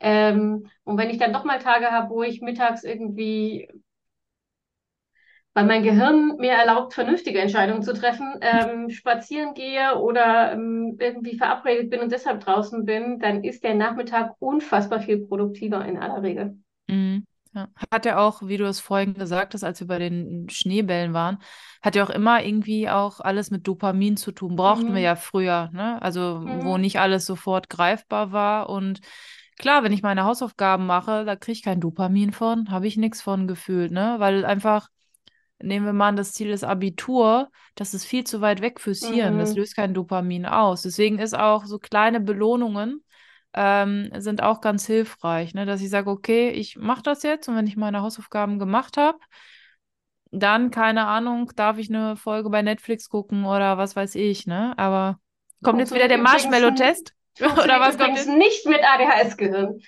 Ja. Also, ähm, wenn ich mir eine Belohnung in Aussicht stelle, dann ähm, belohne ich mich und vielleicht schaffe ich es hinterher, mich dann zur Arbeit aufzuraffen, vielleicht aber auch nicht. Hm. Ähm, weil der Gedanke an die Belohnung Mhm. würde tatsächlich jede Art von Konzentration verhindern. Ja, aber ähm, du wolltest noch mal, du wolltest eben noch was sagen. Ich habe dich ähm, rüde unterbrochen, als es um Uhrzeiten und Ah, ähm, Konzentrationsspannen und sowas ging. mh, gut, ich habe dich auch schon hundertmal unterbrochen, ne? Alles gut. Ähm, was habe ich denn erzählt? Also das Alter mal zwei, äh, Mhm. wie lange man sich konzentrieren darf. Jetzt Es, es gibt Studien, Statistiken, die dann sagen, zu der Uhrzeit äh, bist du aufmerksamer. Meistens ist das mittags. Also zwischen, ich glaube, ja, ich meine, es war mittags. Es war schon ein bisschen her, dass ich die Studie gelesen habe. Ich meine, es war mittags. Und zwar erinnere ich mich noch gedacht zu haben, welche Verschwendung das ist, weil ich ja genau dann immer an der Schule sitze. Äh, und also tatsächlich, eigentlich müsste man eine Studie führen und vergleichen, wie die Uhrzeit Auswirkungen auf das Fach hat. Also wenn ich immer Englisch in der dritten, vierten Stunde unterrichte, müsste es eigentlich immer besser sein als in der achten, neunten. Ne? Weil es war, ich meine, es war mittags, 10 bis 12, 13, 14 Uhr, irgendwie so. Okay. Ähm, ist aber schon ein bisschen her, dass ich die Studie gelesen habe. Kann auch sein, dass es jetzt ganz anders ist, weil es ja jetzt, also die Aufmerksamkeitsspanne wird ja überall kürzer. Alles muss schnell gehen. Ähm, aber das spricht ja dann gravierend dafür, also so Grundschule, ne? dass die Kinder nach der Schule in der Hausaufgabenbetreuung oder im Hort oder wie auch immer das bei in den jeweiligen Schulen heißt, bleiben mhm. und sozusagen da direkt dann gemeinsam die Hausaufgaben machen. Ich, ich müsste, ich kann mich nicht mehr äh, an die Studie erinnern. Ich meine aber tatsächlich, dass ich noch gedacht habe, verrückt in der Zeit, also dass man da gar nicht, wenn man mhm. da effektiv lernen kann, dass man in der Zeit eigentlich eine Pause bräuchte und jeder das macht, was er braucht oder so. Ich meine mich zu erinnern, dass ich das gedacht habe da, aber nagelt mich nicht fest. So vom wie Gefühl ist, her, ja. Wie ist es denn? Ähm, ich kann mich erinnern, nicht nur bei uns, sondern auch äh, bei meinen Freundinnen damals in der Schule, der ganz, ganz häufiger Streitpunkt war, du kommst aus der Schule und die Eltern sagen, du machst erstmal die Hausaufgaben, dann kannst du XYZ. Mhm. Und als Kind haben wir dann immer gesagt, ja, aber ich will jetzt erstmal XY Hausaufgaben mache ich morgen, äh, mache ich heute Abend.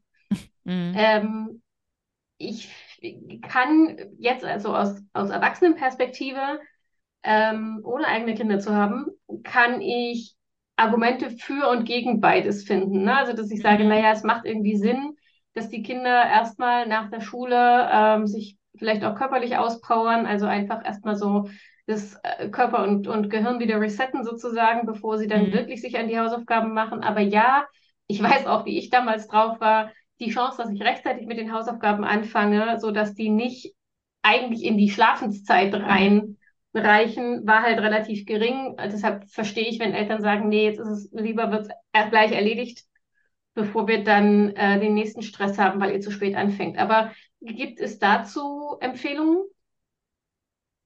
Nicht, dass ich wüsste. Also gibt es vielleicht bestimmt, aber ich habe jetzt keine im Kopf. Ich überlege gerade, wenn mich ein Schüler fragen würde oder eine Schülerin, was ich empfehlen würde. Und das ist tatsächlich beim, beim Lerncoaching ist das ganz besonders. Ähm, man gibt eigentlich keine Ratschläge beim Lerncoaching. Also man nimmt sich erstmal zurück und versucht, dass der Coach selber auf die Idee, auf die Antwort kommt. Und ich kann mir vorstellen, dass das je nach Alter auch sehr individuell ist. Ne? Es gibt ja auch diese A, die Lerntypen, die zwar sehr umstritten sind, und auch B, diese, diese, ich weiß gar nicht, wie das heißt, diese Typen Lerche, Eule und so weiter. Also ich bin zum Beispiel jemand, ich bin morgens und abends bin ich am aktivsten. Ähm, morgens ganz früh, weil es dann super ruhig ist und mhm. abends genau dasselbe, weil es super ruhig ist. Wobei ich, wenn ich die Wahl hätte, tatsächlich morgens bevorzugen würde, weil je nachdem, wie mein Tag war, bin ich abends dann vielleicht doch geredet. Und ich glaube, das müsste jeder für sich entscheiden. Es, es kommt ja, also es sind ganz viele Faktoren, die da reinspielen. Welchen Tag hatte ich? Hatte ich einen langen Schultag? Hatte ich Fächer, die ich mag? Hatte ich Streit in der Schule? Hatte ich keinen Streit? Habe ich viele Hausaufgaben auf? Wie war die Busfahrt? Bin ich motiviert? Kann ich mich noch konzentrieren? Und so weiter und so fort. Also ich könnte es pauschal nicht beantworten. Es wäre spannend, ob die Literatur da irgendwas hat. Also ich gucke gerade mal parallel, ich kann das nicht für ähm, neurotypische Gehirne sagen, aber ich habe hier ähm, ein Buch, das heißt ADHS, erfolgreiche Strategien für Erwachsene und Kinder. Und ähm, über Kinder mit ADHS wollten wir eh auch nochmal reden. Und ich versuche mhm. gerade die Stelle zu finden, weil ähm, ich kann mich erinnern, dass die dazu was gesagt hat, aber ich weiß nicht mehr genau was und wo das stand. Und wahrscheinlich werde ich es auf die Schnelle auch nicht finden. Es kommt ja, wahrscheinlich klar. genau dann, wenn du die, wenn wir die Podcast-Folge beenden. Beendet haben, die, ja, genau. ja, wenn, dann springt dir die Podcast, äh, dann springt dir das Buch ins Gesicht wahrscheinlich, ja. Genau. Aber, aber das ist tatsächlich, ähm, ich glaube, das muss jedes Kind für sich selber. Ich meine, ich habe auch Schülerinnen und Schüler in der Oberstufe, die fangen jetzt an zu arbeiten und so weiter, die kommen erst spät nach Hause und die merken aber, wenn ich um 22 Uhr müde meine Hausaufgaben mache, dann brauche ich total lange, bis ich eine Aufgabe abgeschlossen habe. Und das ist so Kernelement tatsächlich vom, vom Lerncoaching, dass man den Ball zurückspielt und sich zurückhält mit Ratschlägen. Nie sofort sagen, an deiner Stelle würde ich das, das und das machen. Mhm. Ich, bin, ich bin nicht die Person, die mir gegenüber sitzt. Ähm, und deswegen hilft es, wenn man fragt, was bräuchtest du denn? Was würde dich in der Situation unterstützen? Ähm, und dass man vielleicht fragt, ähm, kann ja sein, dass ein Kind sagt, ich bin nach der Schule nach Hause gekommen, nach der, ich hatte neun Stunden Unterricht und ich hatte trotzdem Bock, meine Hausaufgaben zu machen. Und dann, das ist ein anderer Tag, ist ein Freitag, kommt nach der sechsten Stunde nach Hause und hat überhaupt keine Lust. Und es hilft auch ganz oft zu fragen, denk mal an das letzte Mal, als es geklappt hat, was war anders? Ähm, also man, man stellt sehr viele Fragen beim Lerncoaching und versucht immer, dass der Coach selber die Antwort findet. Man ist quasi nur so ein, so ein, so ein Begleiter. Coaching ist auch, ist auch übrigens keine Nachhilfe. Auch das habe ich manchmal, dass äh, Eltern dann denken, äh, ich mache jetzt Englisch-Nachhilfe. Um Gottes Willen, das ist überfachlich. Es hat nichts mit Fach zu tun. Mhm. Ich, bin auch, ich bin auch kein Therapeut oder Psychotherapeut oder irgendwie sowas. Ähm, ich versuche mit den richtigen Fragen die Antworten, die in jedem stecken. Jeder hat die Ressourcen, die er braucht. Aber jeder redet sich auch ein, ich kann das nicht und ich bin unbegabt. Also Ziel ist es, dass man die Dinge, die man innen hat, dass man die aktiviert, dass die an die Oberfläche kommen. Und das geht mit ganz, ganz vielen Dingen. Aber haben die Kinder ähm, wirklich schon eine Antwort? Also gerade auf die Frage, was brauchst du, haben ja viele Erwachsene keine Antwort. Ja, aber dann, dann fragt man weiter. Also man, man spannt das dann, man stellt dann andere Fragen, andere Impulse. Ne? Zum Beispiel, ähm, dass man dann fragt, denk doch mal an das letzte Mal, als es geklappt hat. Was war dann da? Und dann wird das erzählt. Und dann soll zum Beispiel der Coach erzählen, okay, der Tag, an dem es nicht geklappt hat. Und dann vergleich doch mal selber, was war unterschiedlich, was war anders, woran könnte es gelegen haben. Und was beim Lerncoaching auch übrigens ganz wichtig ist, äh, und vielleicht ist es auch besonders wichtig, dass es auch aus meinem Mund kommt als Lehrerin, es gibt keine Fehler und es gibt auch keine falschen mhm. Antworten. Das ist mir ganz wichtig. Alles, was der Coach sagt, ist in seiner Wahrheit, in ihrer Wahrheit erstmal richtig, sonst wird die Antwort nicht kommen. Und ich, ich habe so ein Problem damit. Ich meine, ich lasse eine Klausur schreiben. Was muss ich korrigieren? Ich muss erstmal sichtbar machen, was alles falsch ist. Das finde ich total blöd. Mhm. Ich habe mhm. ganz am Anfang mit Grün noch, noch dazu geschrieben, was gut war. Schaffe ich nicht mehr. Ich, da, ich kann mir die Zeit dafür nicht mehr nehmen. Und ich schreibe ganz am Anfang, immer bei Kursen, die ich neu bekomme oder bei alten, die ich wieder bekomme, schreibe ich ganz fett an die Tafel das Wort Fehler und frage, welches andere Wort kann man daraus basteln? Und dann gucken die erstmal und dann, mein Highlight ist immer, wenn kommt Lehrer. Ich habe so, vielen Dank, aber ne, geht, geht nicht. Äh, und irgendwer kommt immer auf die Idee und sagt, Mensch, da steckt das Wort Helfer drin. Und das versuche ich immer beizubringen, dass man aus Fehlern äh, lernen kann. Das ist wie, als hätte man ein neues Level erreicht.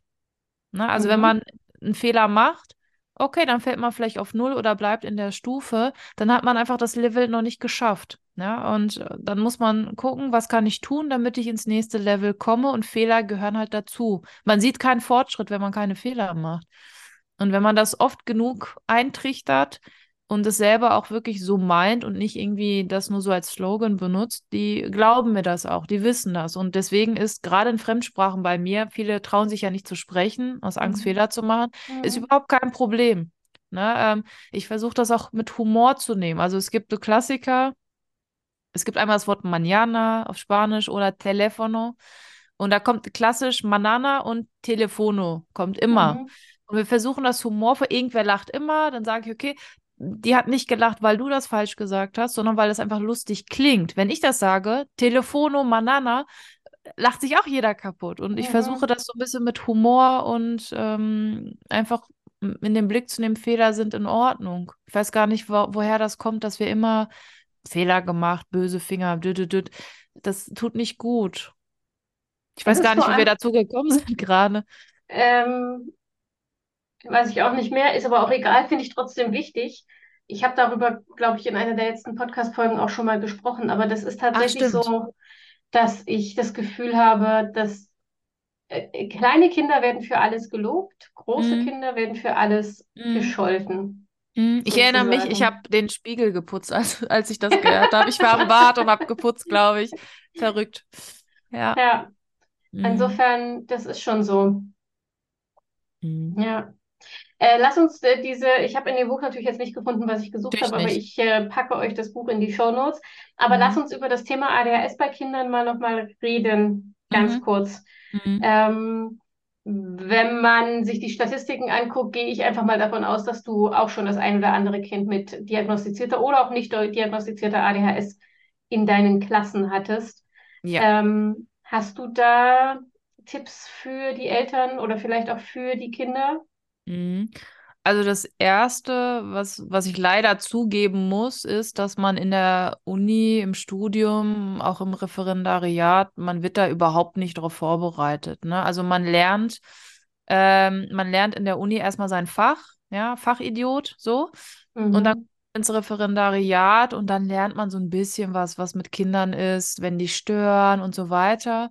Man lernt, und also so war es zumindest in meinem Referendariat. Meins war super, aber ich muss auch dazu sagen, ich war in so einem Elite-Gymnasium.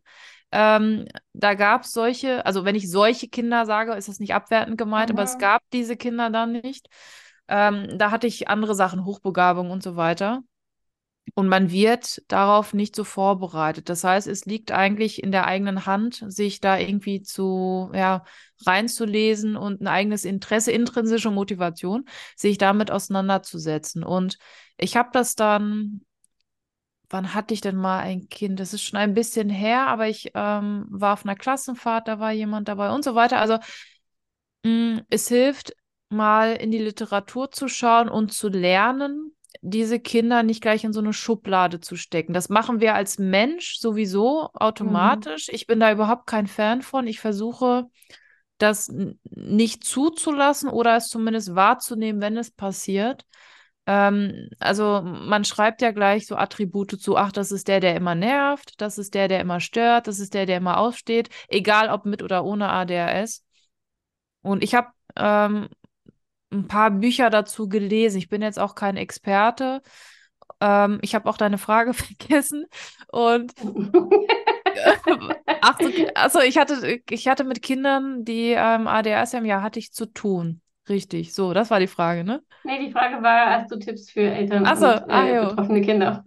Stimmt. Ähm, wichtig ist, ähm, also nicht abzustempeln und selber erstmal zu verstehen, was das eigentlich ist. Also was macht diese Diagnose mit dem Kind, finde ich. Weil ähm, ich habe den Eindruck, und da darf ich mich selber nicht rausnehmen, als ich das noch nicht mehr so angelesen habe, sage ich mal. Für Außenstehende ist das so oft der Eindruck, ja komisch. Bei dem Thema kann das Kind sich super konzentrieren und aufpassen und da aber nicht. Ja, dann liegt das nur daran, der hat keinen Bock. Wenn er wollte Mhm. oder wenn die Eltern ihn richtig erzogen hätten, dann wird er doch da und da aufpassen oder so. Und für mich war es erstmal eine Erkenntnis zu verstehen, dass Kinder mit ADHS eine, ich sag mal, andere Form von Aufmerksamkeit haben. Ne? Ähm, und in der Literatur, ich mache das jetzt auch ganz kurz, es wird ja kein, eigentlich doch, es ist ein Bildungspodcast, Podcast hier doch. Äh, ich mache es aber trotzdem kurz. Ähm, man sagt ja, man hat verschiedene Aufmerksamkeitssysteme, so ein vorderes und ein hinteres System, glaube ich, erinnere ich mich. Und Kinder mit ADHS konzentrieren sich anders. Und dieses hintere System ist zum Beispiel da, ähm, dass man blitzschnell neuen anderen wichtigen Dingen sich widmet. Also alles, was so emotionale Reize tr triggert oder so. Und auf der anderen Seite hat man dieses mh, andere System, ähm, wo man, also das blockiert, dass man quasi abschweift und so weiter. Und was mir die Augen geöffnet hat, war zu verstehen, dass Kinder mit ADHS, ADHS kein Aufmerksamkeitsdefizit haben, sondern ein Aufmerksamkeitslenkungsdefizit. So, Mhm. das heißt, ähm, und das zeigen die Statistiken, diese Probleme der Aufmerksamkeit kommen meistens bei Aufgaben, die A lange andauern und die da für das Kind äh, als langweilig oder repetitiv angesehen werden. Es muss gar nicht so sein, aber wenn das Kind sich so fühlt, ey, das ist langweilig, Ja. ähm, dann wird natürlich jede, jeder andere Reiz, der spannender ist, ist dann wichtiger und der wird dann aber automatisch im Blick genommen. Und wie kann man jetzt Kinder, das war eine sehr lange Einleitung, wie kann man Kinder mit ADHS Ja, aber warte mal ganz kurz. Ich finde das, unterstützen? ich Ja, finde das eine wichtige Einleitung ähm, ja, tatsächlich, denn ich kann mich erinnern, ähm, wie gesagt, ich hatte keine Probleme in der Schule, ne? Und äh, das, mhm. Wir sind uns in unserer Familie nicht einig, ob damals schon ADHS im Raum stand. Ich glaube ja. Ich meine mich zu erinnern, dass es so eine so ein Diagnosegespräch bei einer Kinderpsychologin gab, das aber nicht weiterverfolgt wurde. Meine Mutter sagt, nee, das war keine, ähm, das war, da ging es nicht um ADHS. Ja. Ähm, aber jedenfalls stand das, war das nie präsent, stand nie im Mittelpunkt. Ich habe nicht gestört, ich war nicht hyperaktiv, ähm, Mhm. ich hatte gute Schulnoten. Aber ich Mhm. habe immer wieder gehört, ich wäre faul und ich hätte keinen Ehrgeiz und ich wäre undiszipliniert und ich sollte mich zusammenreißen. Auch in meinen Mhm. Zeugnissen, in meinen Grundschulzeugnissen steht überall drin, Anita könnte noch bessere Leistung bringen, wenn Mhm. sie und dann entweder Konzentrierter wäre. ordentlicher, nee, ordentlicher wäre, weniger quatschen würde, so. Ah, Wie nett. Mhm. Mhm. Und das macht natürlich was mit deinem Selbstbild als Kind. Mhm.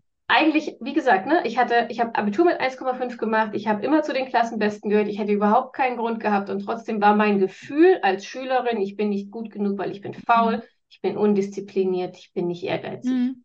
Klar, wenn die dir das immer alle sagen und das aus verschiedenen Perspektiven auch noch kommt, von Mama, vom Papa, vom Lehrer, da kann das ja nur stimmen. Genau. Klar. Und deshalb finde ich deine Einleitung gerade so wichtig, also auch für die Eltern, die jetzt zuhören, wenn ihr ein Mhm. Kind habt, das ADHS hat oder eventuell ADHS hat, das ist, glaube ich, tatsächlich ganz wichtig zu verstehen. Nein, das ist keine böse Absicht. Das Kind will euch nicht absichtlich auf die Palme bringen. Ja, wir Mhm. sind außergewöhnlich gut daran zu wissen, wie wir euch auf die Palme bringen. Ähm, Ja. und äh, wir nutzen das auch aus. Wir, ist ja nicht so, als wären wir alle nur die armen Opfer, ne? sondern äh, Mhm. ähm, aber diese, dass wir, dass wir auf den allerletzten Drücker lernen, so wie ich, ähm, oder dass wir so unordentlich sind oder so, das können wir nur sehr bedingt und vor allem als Kinder nur sehr bedingt steuern und kontrollieren. Und immer wieder zu hören, dass andere das auch können und man sich gefälligst zusammenreißen soll, ist nicht hilfreich. Mhm.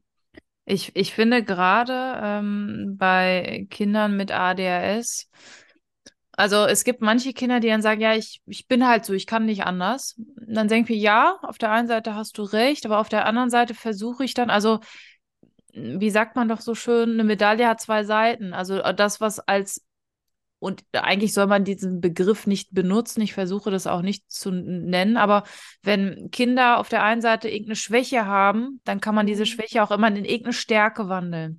Und das geht bei Kindern mit ADHS zum Beispiel auch. Man sagt zum Beispiel bei Kindern mit ADHS, die sind sehr, sehr empfänglich für Rollenspiele, Theater, sowas, weil die sich sehr gut da reinfühlen können und sich dann so besser ausleben können. Zum Beispiel.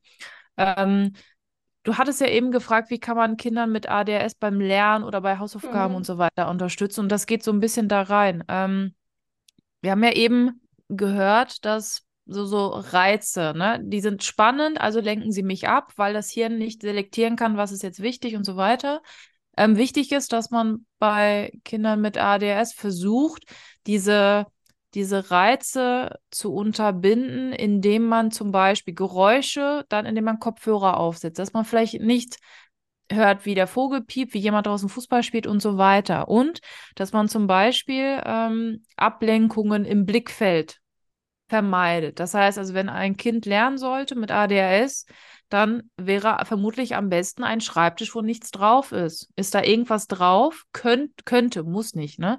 Kann es zu Ablenkungen dazu führen. Oder was auch helfen kann, ist auf einer Skala, oh, Lerncoaches oder Beratung lieben Skalen, ähm, auf einer Skala mal ein, anschätzen zu lassen, immer die eigene Konzentrationsfähigkeit einzuschätzen. Wie konzentriert bin ich gerade eigentlich? Mhm. Und das, was das Kind sagt, ist immer richtig. Wenn ich jetzt sage eine 3, dann kann man noch fragen, wie kommst du dazu, eine 3 zu nennen? Und dann das Kind erklären lassen. Bitte nie fragen, warum ist es nur eine 3? Dann ist vorbei.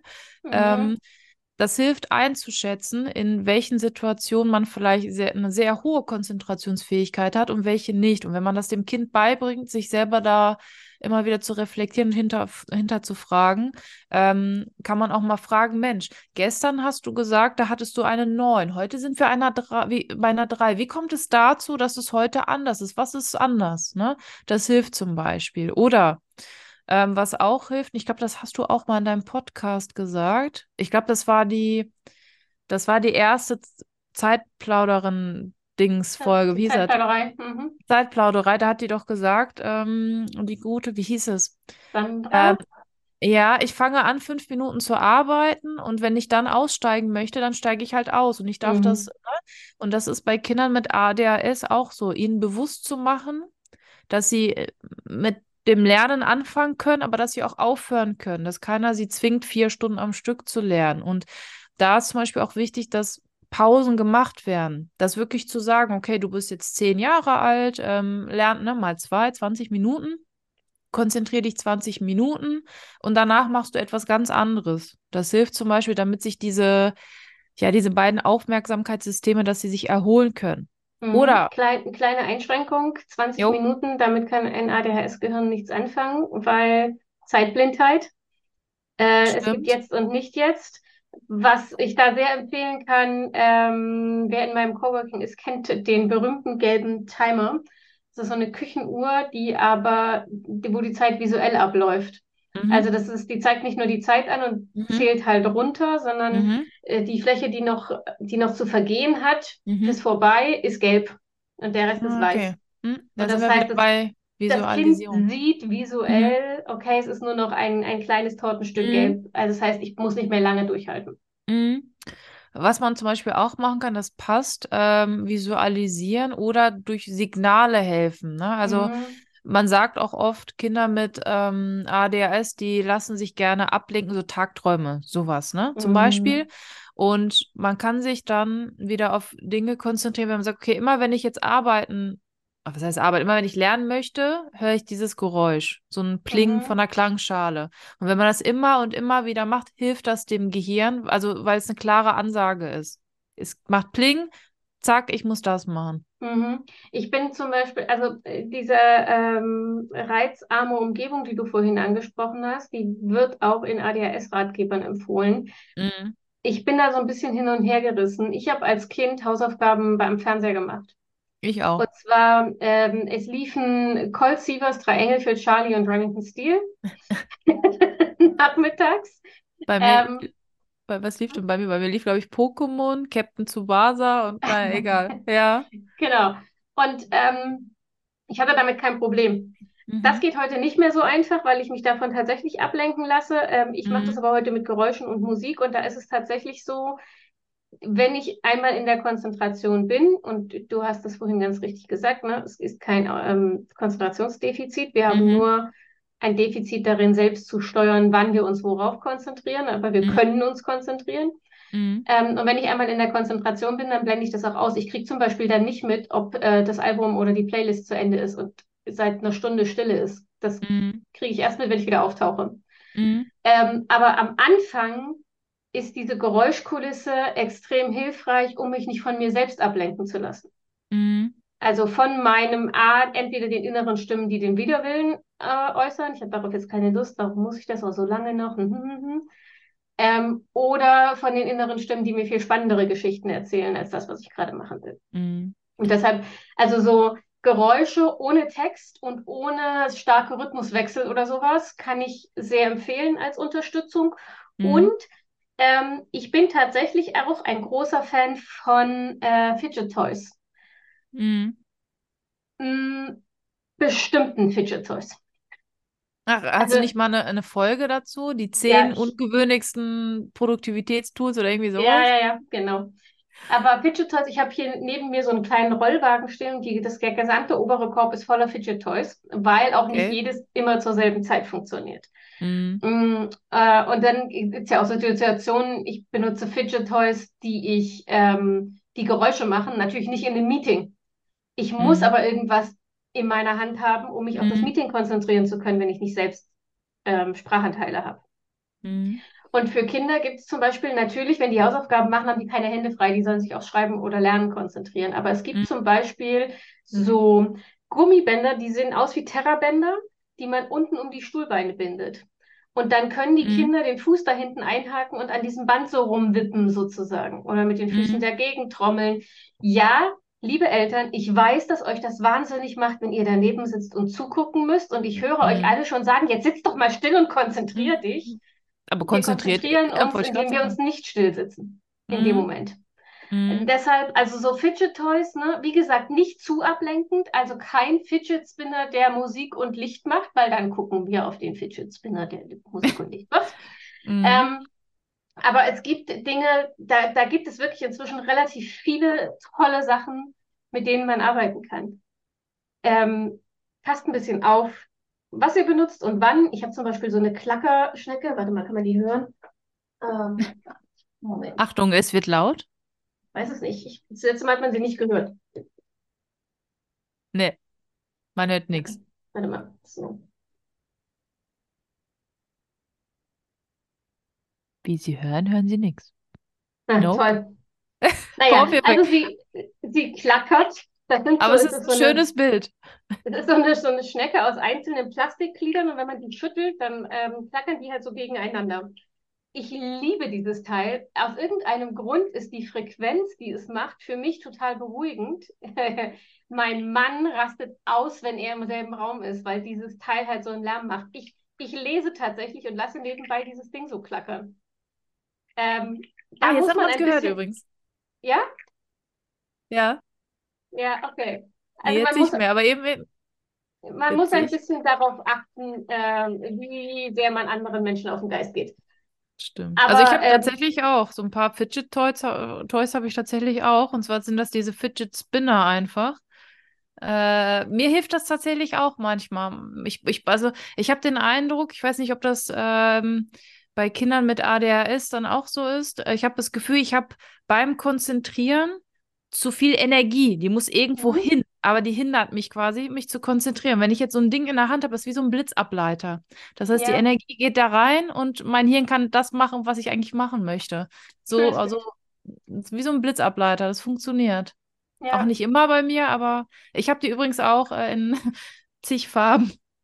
Meiner ist, ich habe nur einen Spinner und meiner hat, ähm, meiner hat eigentlich Licht und jetzt habe ich ihn vor kurzem seit langer Zeit mal wieder rausgeholt und das Licht ist kaputt. Ist ah, keine Reize mehr da. Ich brauche einen neuen Fidget Spinner. Na doch, er funktioniert immer noch gut, aber äh, es ist halt kein Licht mehr an. Und das ist mhm. schon cool, weil das Licht ja dann, wenn das sich mhm. bewegt, so ja. Bögen macht. So ein Ding hatte ich auch mal. Ich habe noch, mir sind noch zwei Dinge eingefallen, als mhm. du gesagt hast, ähm, mit, mit äh, manche Kinder, du brauchst manchmal Stille, manchmal nicht.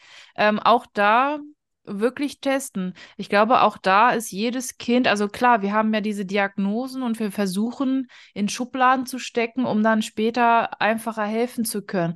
Aber was ist, wenn ich in die eine Schublade passe und nicht in die andere? Äh, mhm. Oder wenn ich zwischen zwei Schubläden in dieser Ritze stecke oder was auch immer.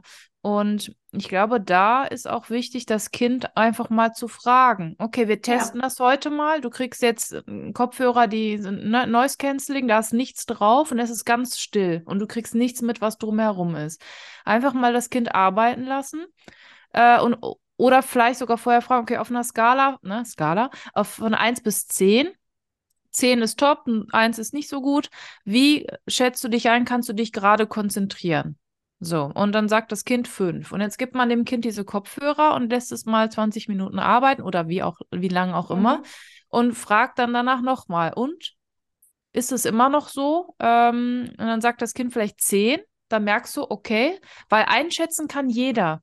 Und auch da ist wichtig, immer zu sagen, es gibt kein richtig und falsch. Das, was du sagst, ist richtig. Es mhm. gibt kein, ich, ich kann das ja gar nicht beurteilen. Ich bin nicht du. Ich habe einen ganz anderen Weg hinter mir, sowohl von meinem Lebenslauf her als auch von dem Tag schon.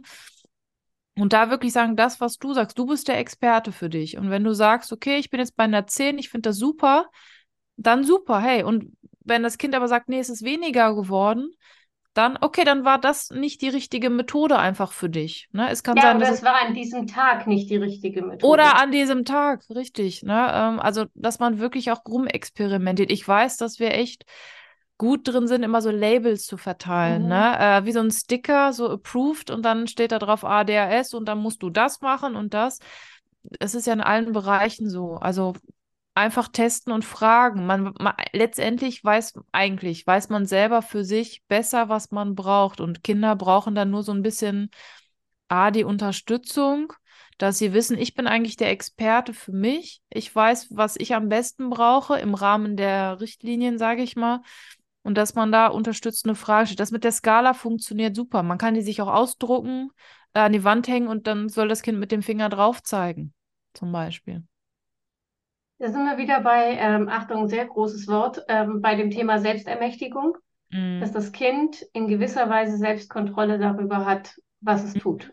Und ich finde, ich das ist jetzt mal abgesehen, also mit und ohne ADHS völlig egal, aber Kind sein mm. bedeutet in 90 Prozent der Zeit von anderen kontrolliert zu werden. Mhm. Andere bestimmen darüber, wann du isst, was du isst, wann du ins Bett gehst, wann du aufschläfst, was du anziehst. Ne?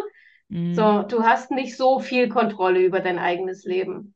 Und mhm. das, ähm, das ist jetzt, wie gesagt, ne, ich habe keine eigenen Kinder, das ist aus, vielleicht ist es auch eine idealistische Vorstellung, weiß ich nicht, kann mhm. sein. Mhm. Mhm. Ähm, aber ich glaube, dass es mir als Kind zumindest vom Gefühl her gut getan hätte, ähm, das Gefühl zu haben, ich habe mhm. in gewisser Weise Selbstkontrolle darüber, was ich tue und wann. Ich, ich glaube, was da wichtig ist, und da sind wir bei dem Satz, den meine Mama gesagt hatte, vor zwei Stunden übrigens, ähm, also, also ich versuche das im Unterricht auch und wenn es nur eine Pseudo-Auswahl ist, also dass ich wirklich habe zwei Aufgaben mhm. Und die Schülerinnen und Schüler dürfen sich aussuchen, sie machen A oder B. Und die, die super schnell sind, die machen eh beides.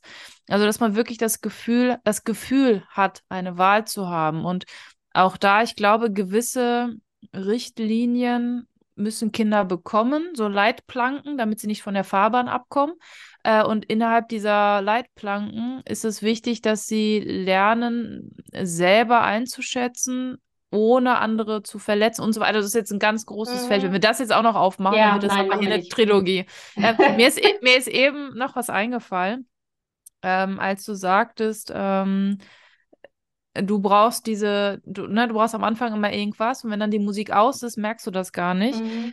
Ich glaube, es ist auch wichtig, dass man selber also weiß, was einem gut tut. Und ich war zum Beispiel eine Schülerin und deswegen reagiere ich bei Schülerinnen und Schülern, die das selber machen, reagiere ich überhaupt nicht. Es gibt Kinder, so wie ich, die müssen nebenbei zeichnen, um sich konzentrieren ja. zu können. Ich, ich bin zum Beispiel, also ich habe mir jetzt auch ein Notizbuchchen liegen, dass immer, wenn irgendwas mir einfällt, was du sagst, schreibe ich mir das auf oder ich krickel gerade hier irgendwie rum. Mhm.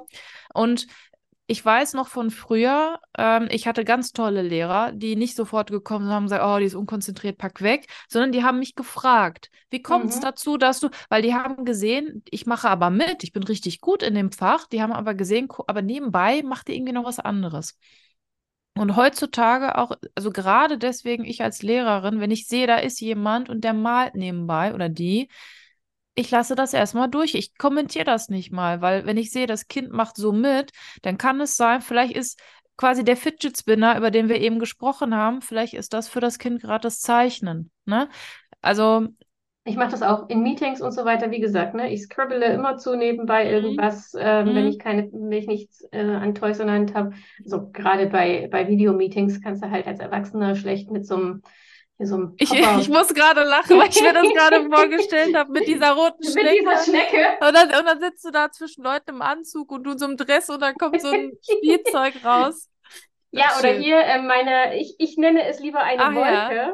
Ja, das besser ist, so ein, ist. Ähm, ihr kennt diese, diese Pop-Dinger, ähm, ja. die aussehen wie die Luftpolsterfolie, nur in bunt.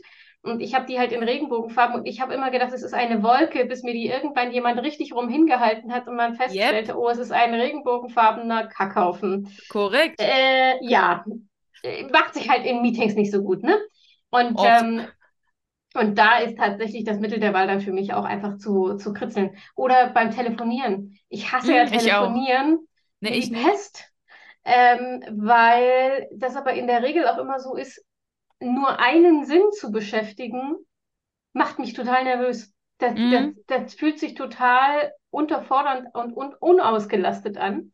Kenn und ich habe mir dann irgendwann angewöhnt, weil ich natürlich trotzdem ein schlechtes Gewissen habe, ne, dass ich mit meiner Mutter nicht so oft telefoniere mit den Omas und mit meiner besten Freundin und so weiter. Mhm. Und dann habe ich mir irgendwann angewöhnt, ich telefoniere mit denen auf Lautsprecher und mache währenddessen irgendein dusseliges Handyspiel. Also kein Strategiespiel oder sowas, sondern irgend so ein Match 3 oder so okay. Zeug. Ja. Ähm, was halt keine, keine kognitive Leistung braucht. Mhm. Ähm, aber ich habe mein Gehirn ausgelastet. Ich kann mich auf das äh, Gespräch konzentrieren, auch wenn es eine Stunde dauert, habe dafür sogar Spaß. Ähm, aber bin, habe nicht das Gefühl, ja, ich möchte jetzt eigentlich gerade tausend andere Sachen machen, mhm. weil ich bin so unausgelastet. Mhm. Ist wieder Blitzableiter, ne? Mhm. mhm. Ja. Gut. Es also ich, ich, ich, ich, ich, hab, ich könnte auch, ich könnte auch was über Prüfungsangst erzählen und so weiter, aber. Pass auf, wir lassen das als Cliffhanger stehen an dieser Stelle. Oh. Wenn ihr oh. etwas über Prüfungsangst hören wollt und wie man die besiegt, ähm, ja. oder generell, wie man sich ge gezielt auf Prüfungen vorbereitet, ich finde Prüfungen ja, wie gesagt, ziemlich geil, aber das geht den wenigsten Leuten so, ähm, dann lasst uns das gerne mal wissen. Kontaktdaten sind wie immer in den Show Notes, meine und auch die von Jasmin. Ansonsten würde ich an dieser Stelle nämlich sagen, wir machen jetzt mal eine Pause. Das wird jetzt wahrscheinlich schon wieder ein neuer Rekord, was die Pausen, was die Episodenlänge angeht. Ähm, aber ich hätte es nicht abkürzen wollen, weil ich nämlich glaube, dass da tatsächlich sehr viel drin steckt für Kinder, aber auch für Eltern, vielleicht sogar für Pädagogen. Das kannst du besser einschätzen als ich. Ähm, insofern tausend Dank. Ich habe mich auf diese Folge sehr gefreut. Ähm, ich wünschte, ich hätte sie vor 30 Jahren gehört, als ich selber noch Schülerin war. Es wäre, mm. wäre günstig gewesen. Äh, aber vielleicht hilft es ja jetzt anderen Schülern und ihren Eltern, ein bisschen Stress zu Hause zu vermeiden und vor allem dieses blöde Gefühl, dass man nicht gut genug und, und nicht diszipliniert genug und nicht ehrgeizig genug und so weiter ist. Mm. Genau, ihr seid alle gut so, wie ihr seid. Mm. Ich habe da, dazu noch mhm, einen Cliffhanger und ein, äh, ich habe beim Lerncoaching gelernt, das fand ich super cool. Ähm, das Wort Ich hat eine sehr große Macht und damit sollte man gut umgehen. Also wenn man sagt, ich bin nicht gut genug, dann ist das A ein Glaubenssatz und B, wenn man sich das oft genug sagt, dann glaubt das Hirn das auch. Ne? Und dass dieses Wort Ich eine sehr, sehr größere Macht hat, als man denkt. Das ist das eine. Und das zweite habe ich vergessen. Was wollte ich sagen? Irgendwas mit einem Cliffhanger, ne? ähm, ja, Prüfungsangst können wir übrigens machen. Ähm, interessanter Fakt, äh, und dann lassen wir das, glaube ich, sonst artet das gleich aus. Man hat meistens, ne, es gibt ja Schüler, die sagen, ich habe Prüfungsangst, Blackout. Meistens, fand ich spannend, hat man nur im schriftlichen oder mündlichen Bereich Angst.